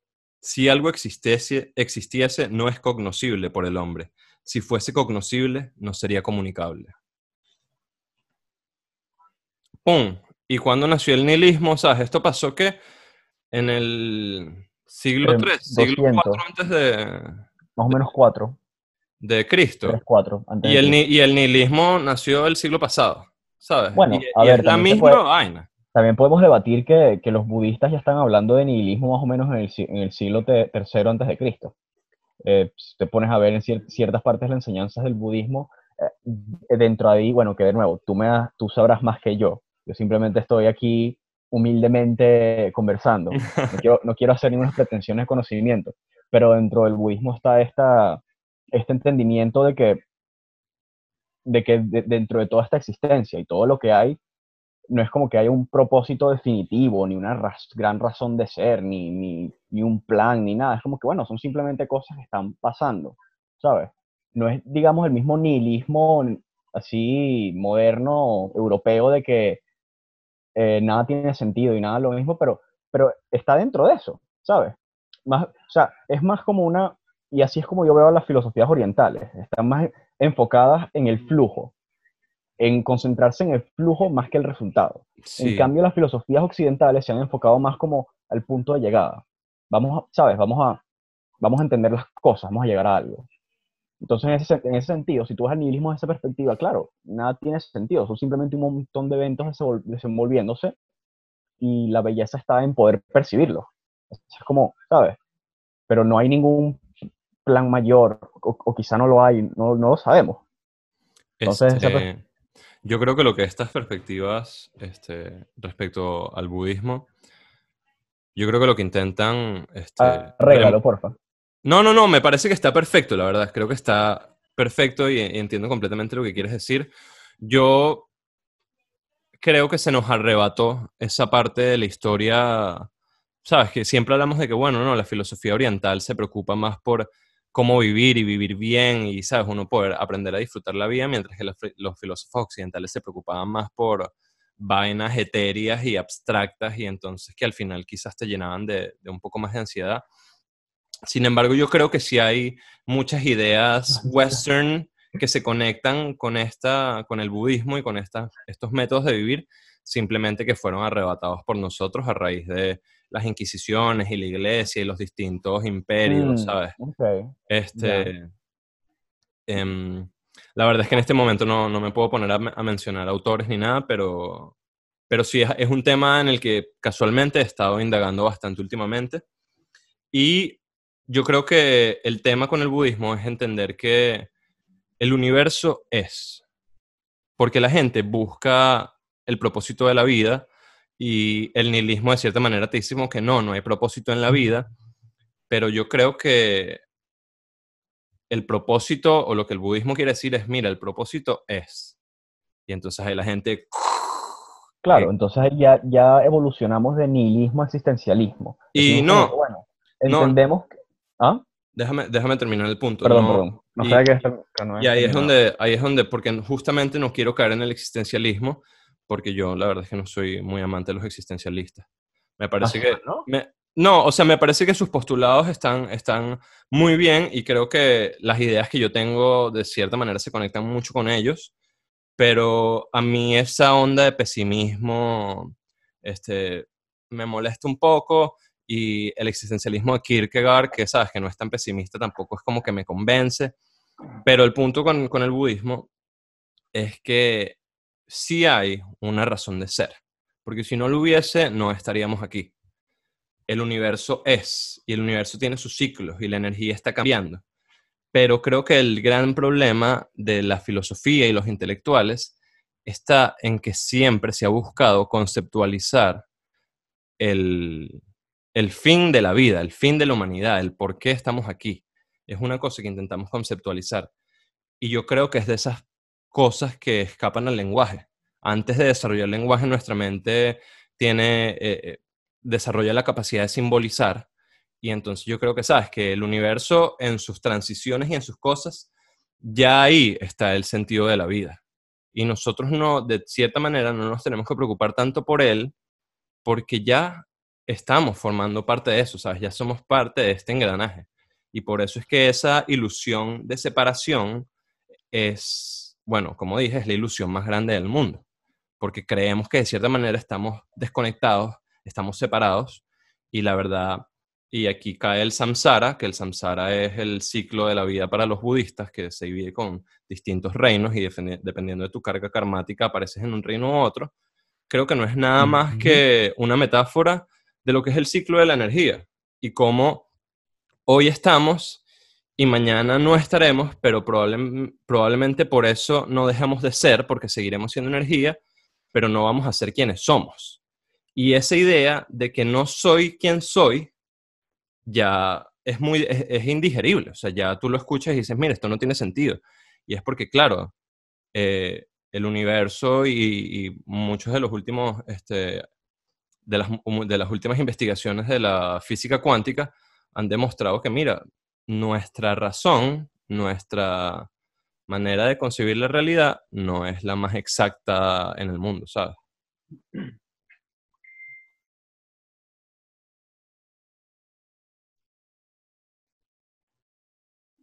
Aló, aló.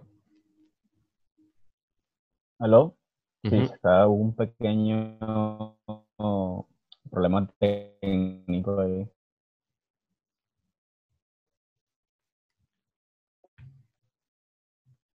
Ah, ¿Me escuchas ahora? Sí, ahora te escucho perfecto. Aló, aló. te escucho.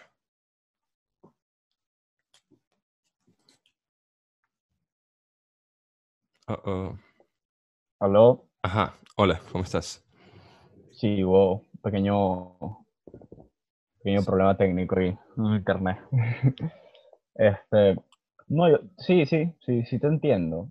Y en cierta forma tiene ese sentido, pero por ejemplo, tú, tú dices que, que en cierta forma la pregunta de la pregunta de que cuál es el sentido en sí es una pregunta es una pregunta como inválida, ¿no? Este, no digo que sea inválida, porque creo que todos nos tenemos que que, que preguntar cuál es el sentido de la vida e incluso, más importante, preguntarnos cuál es el sentido de nuestra vida, pero creo que no es la pregunta primordial como se ha, como se ha intentado manifestar.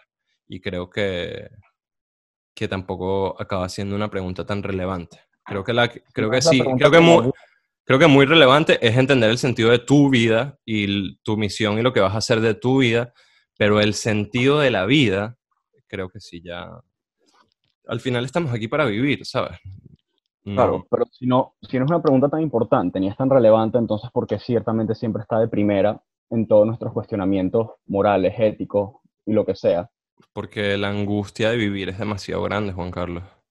La angustia de vivir y de no saber, del desconocimiento de todo esto que está ocurriendo a nuestro alrededor es tan grande y es tan difícil de manejarla que buscamos de mil maneras este, responderla. Y por eso es que hay tantas corrientes y tantas ideologías y tantas distintas hipótesis sobre una misma cosa. Bueno, Kierkegaard, baja, Kierkegaard, baja de dos, por favor, pues. este, no, lo que, lo que quiero llegar con esto es que, es que si está, el simple hecho que nos hagamos esa pregunta es algo, es algo que me llama la atención.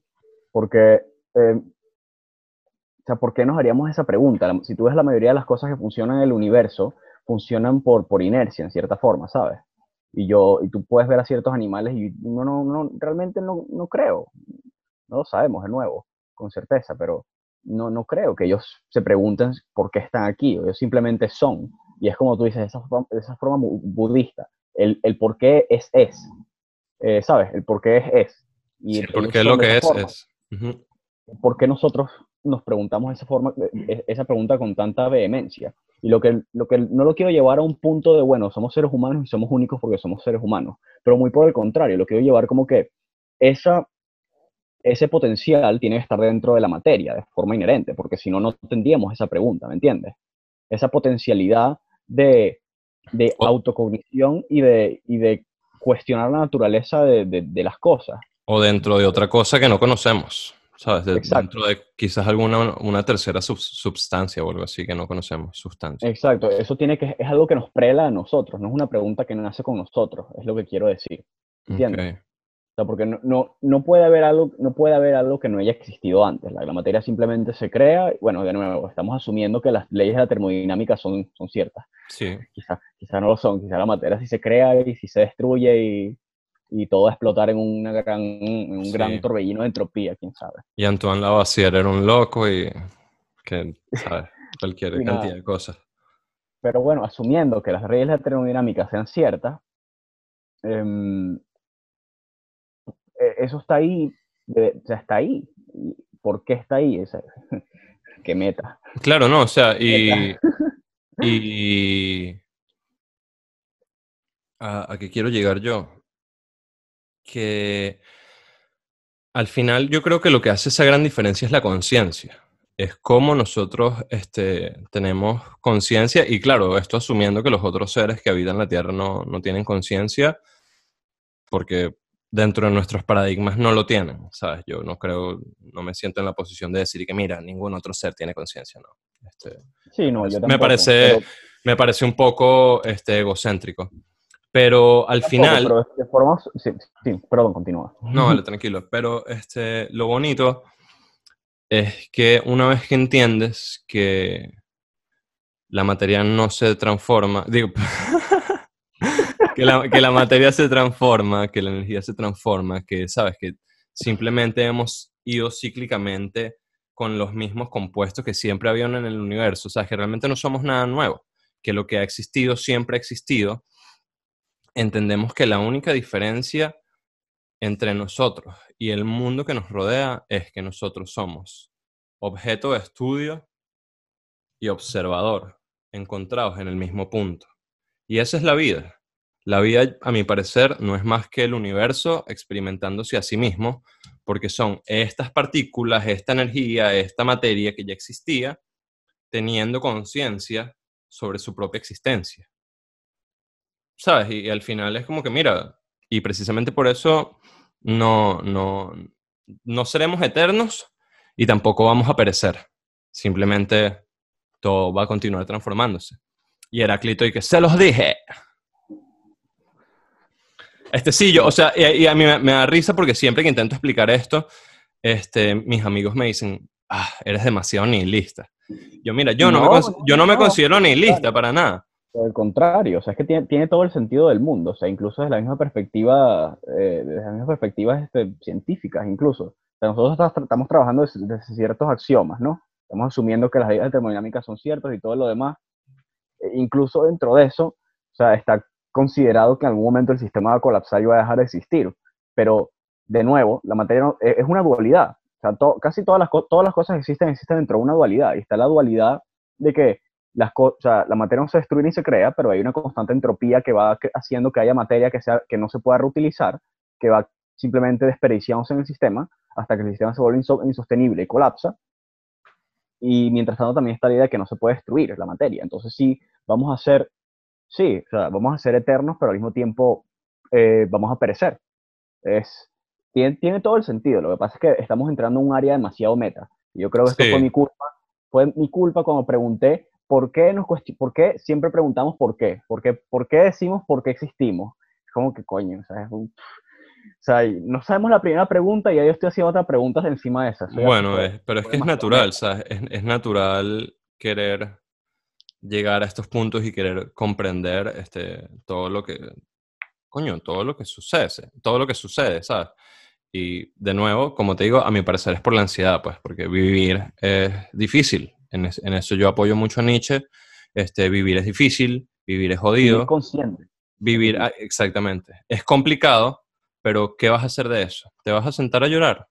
¿O vas a realmente hacer algo útil de tu vida y a quizás mejorar la experiencia consciente de las otras personas? Porque al final creo que ¿sabes? Una vez que la gente puede decir como que, ah, bueno, pero entonces sí, solo somos el universo experimentándose a sí mismo, entonces los demás no importan porque nos vamos a desaparecer. No, yo creo que una vez que entiendes que todos somos conciencia y al mismo tiempo, por ende, no somos conciencia, lo bonito es este, mejorar la experiencia consciente de los demás, ayudar a otras personas a tener una experiencia consciente más apacible, mucho más en paz consigo mismos y con su realidad. Pero a cuenta de que si no hay tal cosa como bien o mal. Este, ahí es donde cae la, la subjetividad cultural, la- el relativismo cultural que digo. En función, de lo que, en función de lo que te haga feliz, ¿sabes? Y qué fastidio Sí, sí, caer no. en este tema de No, no, no, no, no, hay que la meta es la felicidad, estoy- pero estoy- sí, estoy bromeando. no, yo sé, yo, es que Ah, yo, ok, ah, te yo te conozco, pero me da, me da risa, siempre me dará risa caer en este tema de la meta única de la vida es la felicidad. Pero No. lo es, lo es. O sea, a mi parecer es la felicidad, pero la felicidad como camino.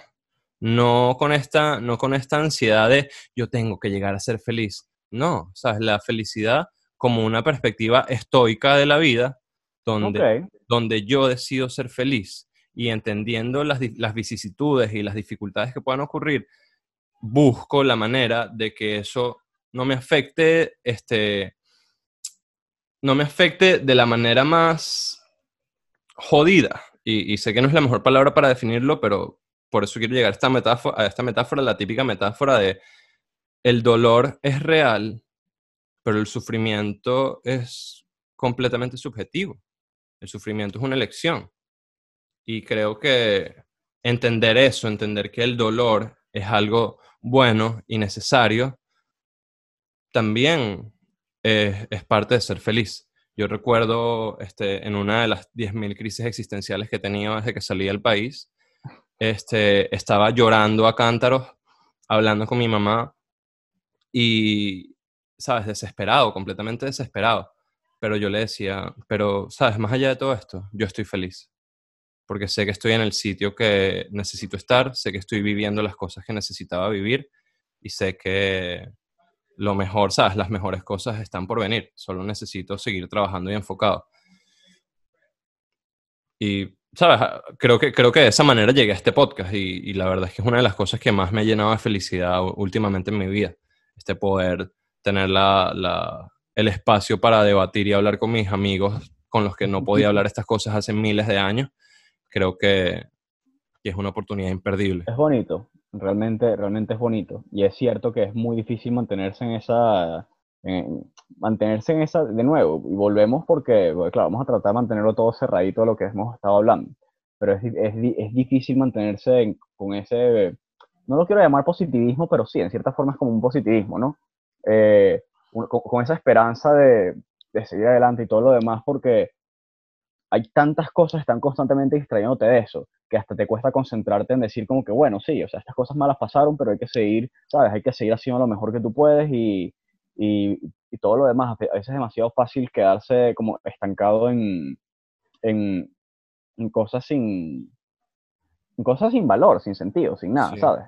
En, en, ridiculeces, cosas de cotidianidades de la vida y realmente como apreciar de que, vaya, hostia, estamos vivos, somos unas extrañas máquinas de carne con conciencia propia que van por ahí, ¿sabes? Hablando una con las otras y haciendo edificios, y es como que es una locura, pero al mismo tiempo es, es, un privilegio, en cierta forma, el hecho de que, el hecho de que, de que existimos, ¿sabes? O sea, es como que, vaya, existimos. ¿Para qué razón, por qué o cómo? Ya eso, bueno, mucho más allá de nosotros, pero podemos sentir. Y eso, y eso ya es como, es, bastante, digamos, de cierta forma. Y, y el poder mantenerse con eso, yo no lo llamaría felicidad, yo lo llamaría como agradecimiento, quizá, digamos, ¿sabes? Estar todos los días con esa apreciación de que, vaya, existo y eso me da la capacidad de tener libre albedrío y de hacer lo que yo quiera, realmente, ¿sabes? Claro. Que nos falta todo el tiempo, o sea, siempre estamos como pensando en lo que no tenemos en vez de pensar en lo que tenemos, que fundamentalmente es a nosotros mismos, ¿sabes? Como es nuestra conciencia y nuestro libre albedrío, que ya es bastante. y no, nunca, tenemos, nunca consideramos eso, nunca lo tenemos en cuenta realmente. Y me, estoy hablando más como hacia mí mismo, ¿sabes? No estoy claro, sin generalidades. Me lo estoy diciendo a mí mismo porque uno, eh, uno se olvida tan fácilmente de, de estas cosas y se, y se atasca en, en, las cosas malas de la vida y en estar triste, en estar mal, y pasan cosas malas y te sientes como que. Y te quedas pegado en eso en vez de simplemente, eh, no sé, apreciar el otro lado de la cerca. Sí, yo la verdad es que siempre que tengo un amigo que de alguna manera está abrumado por la soledad o que no sabe cómo reaccionar al hecho de sentirse solo, este, le digo, mira, uno tiene que aprender a convertirse en su propia mejor compañía. ¿Sabes? Uno, yo le digo, uno nunca está solo, solo estás mal acompañado. Y si estás mal acompañado es tu culpa, porque eres una mala compañía para ti mismo. Y eso es duro, es duro de escuchar, pero también es muy triste. Y aunque es un choque, creo que a veces es necesario para entender que ya el hecho de tenernos a nosotros es increíble, ¿sabes? Y, y eso nos permite, coño, experimentar y desarrollarnos en tantos ámbitos, o sea, tantas cosas que tiene este mundo por hacer, por conocer, por desarrollar, por creer, por pensar, por decir, por ver, ¿sabes? Este, no, nos, nos, permite experimentar, fundamentalmente. Y lo, y, pero claro, damos la vida por granted, ¿sabes? Damos esta vida por sentado y eso nos aleja de, del aprecio. Este, bueno, Juan, gracias, de, verdad, gracias, gracias por acompañarnos hoy. Esta, esta conversación ha estado increíble. Me encanta, o sea, creo que todavía, creo que todavía hay muchísimas cosas de qué hablar. Te, te quería hacer, te quería hacer este, unas preguntas para dejarle a los escuchas. Este, en, el, en, el, podcast pasado, Carlos Neri me preguntó 10 álbumes así de la nada, yo no lo esperaba. Él, él, decidió convertirse en entrevistador y yo no te voy a hacer eso a ti, pero este, Quiero ah, que me digas un álbum, una película y un libro. ¿Y por qué, además? En síntesis, en síntesis, porque tú eres como yo, que te explayas en las explicaciones. Mm. Proyectivo, lo primero que te venga a la cabeza. Eh, Tranquility Base Hotel and Casino de Arctic Monkeys.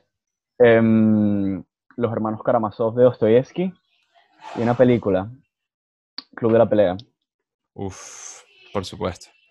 Este, bueno, nada, Juan, encantado. Gracias por, acompañarnos hoy y un abrazo, muchachos. Ojalá espero estar aquí de nuevo pronto y, bueno, y escuchar más de este podcast. La verdad es que han salido conversaciones bastante, bastante interesantes y bastante, bastante buenas. Uh.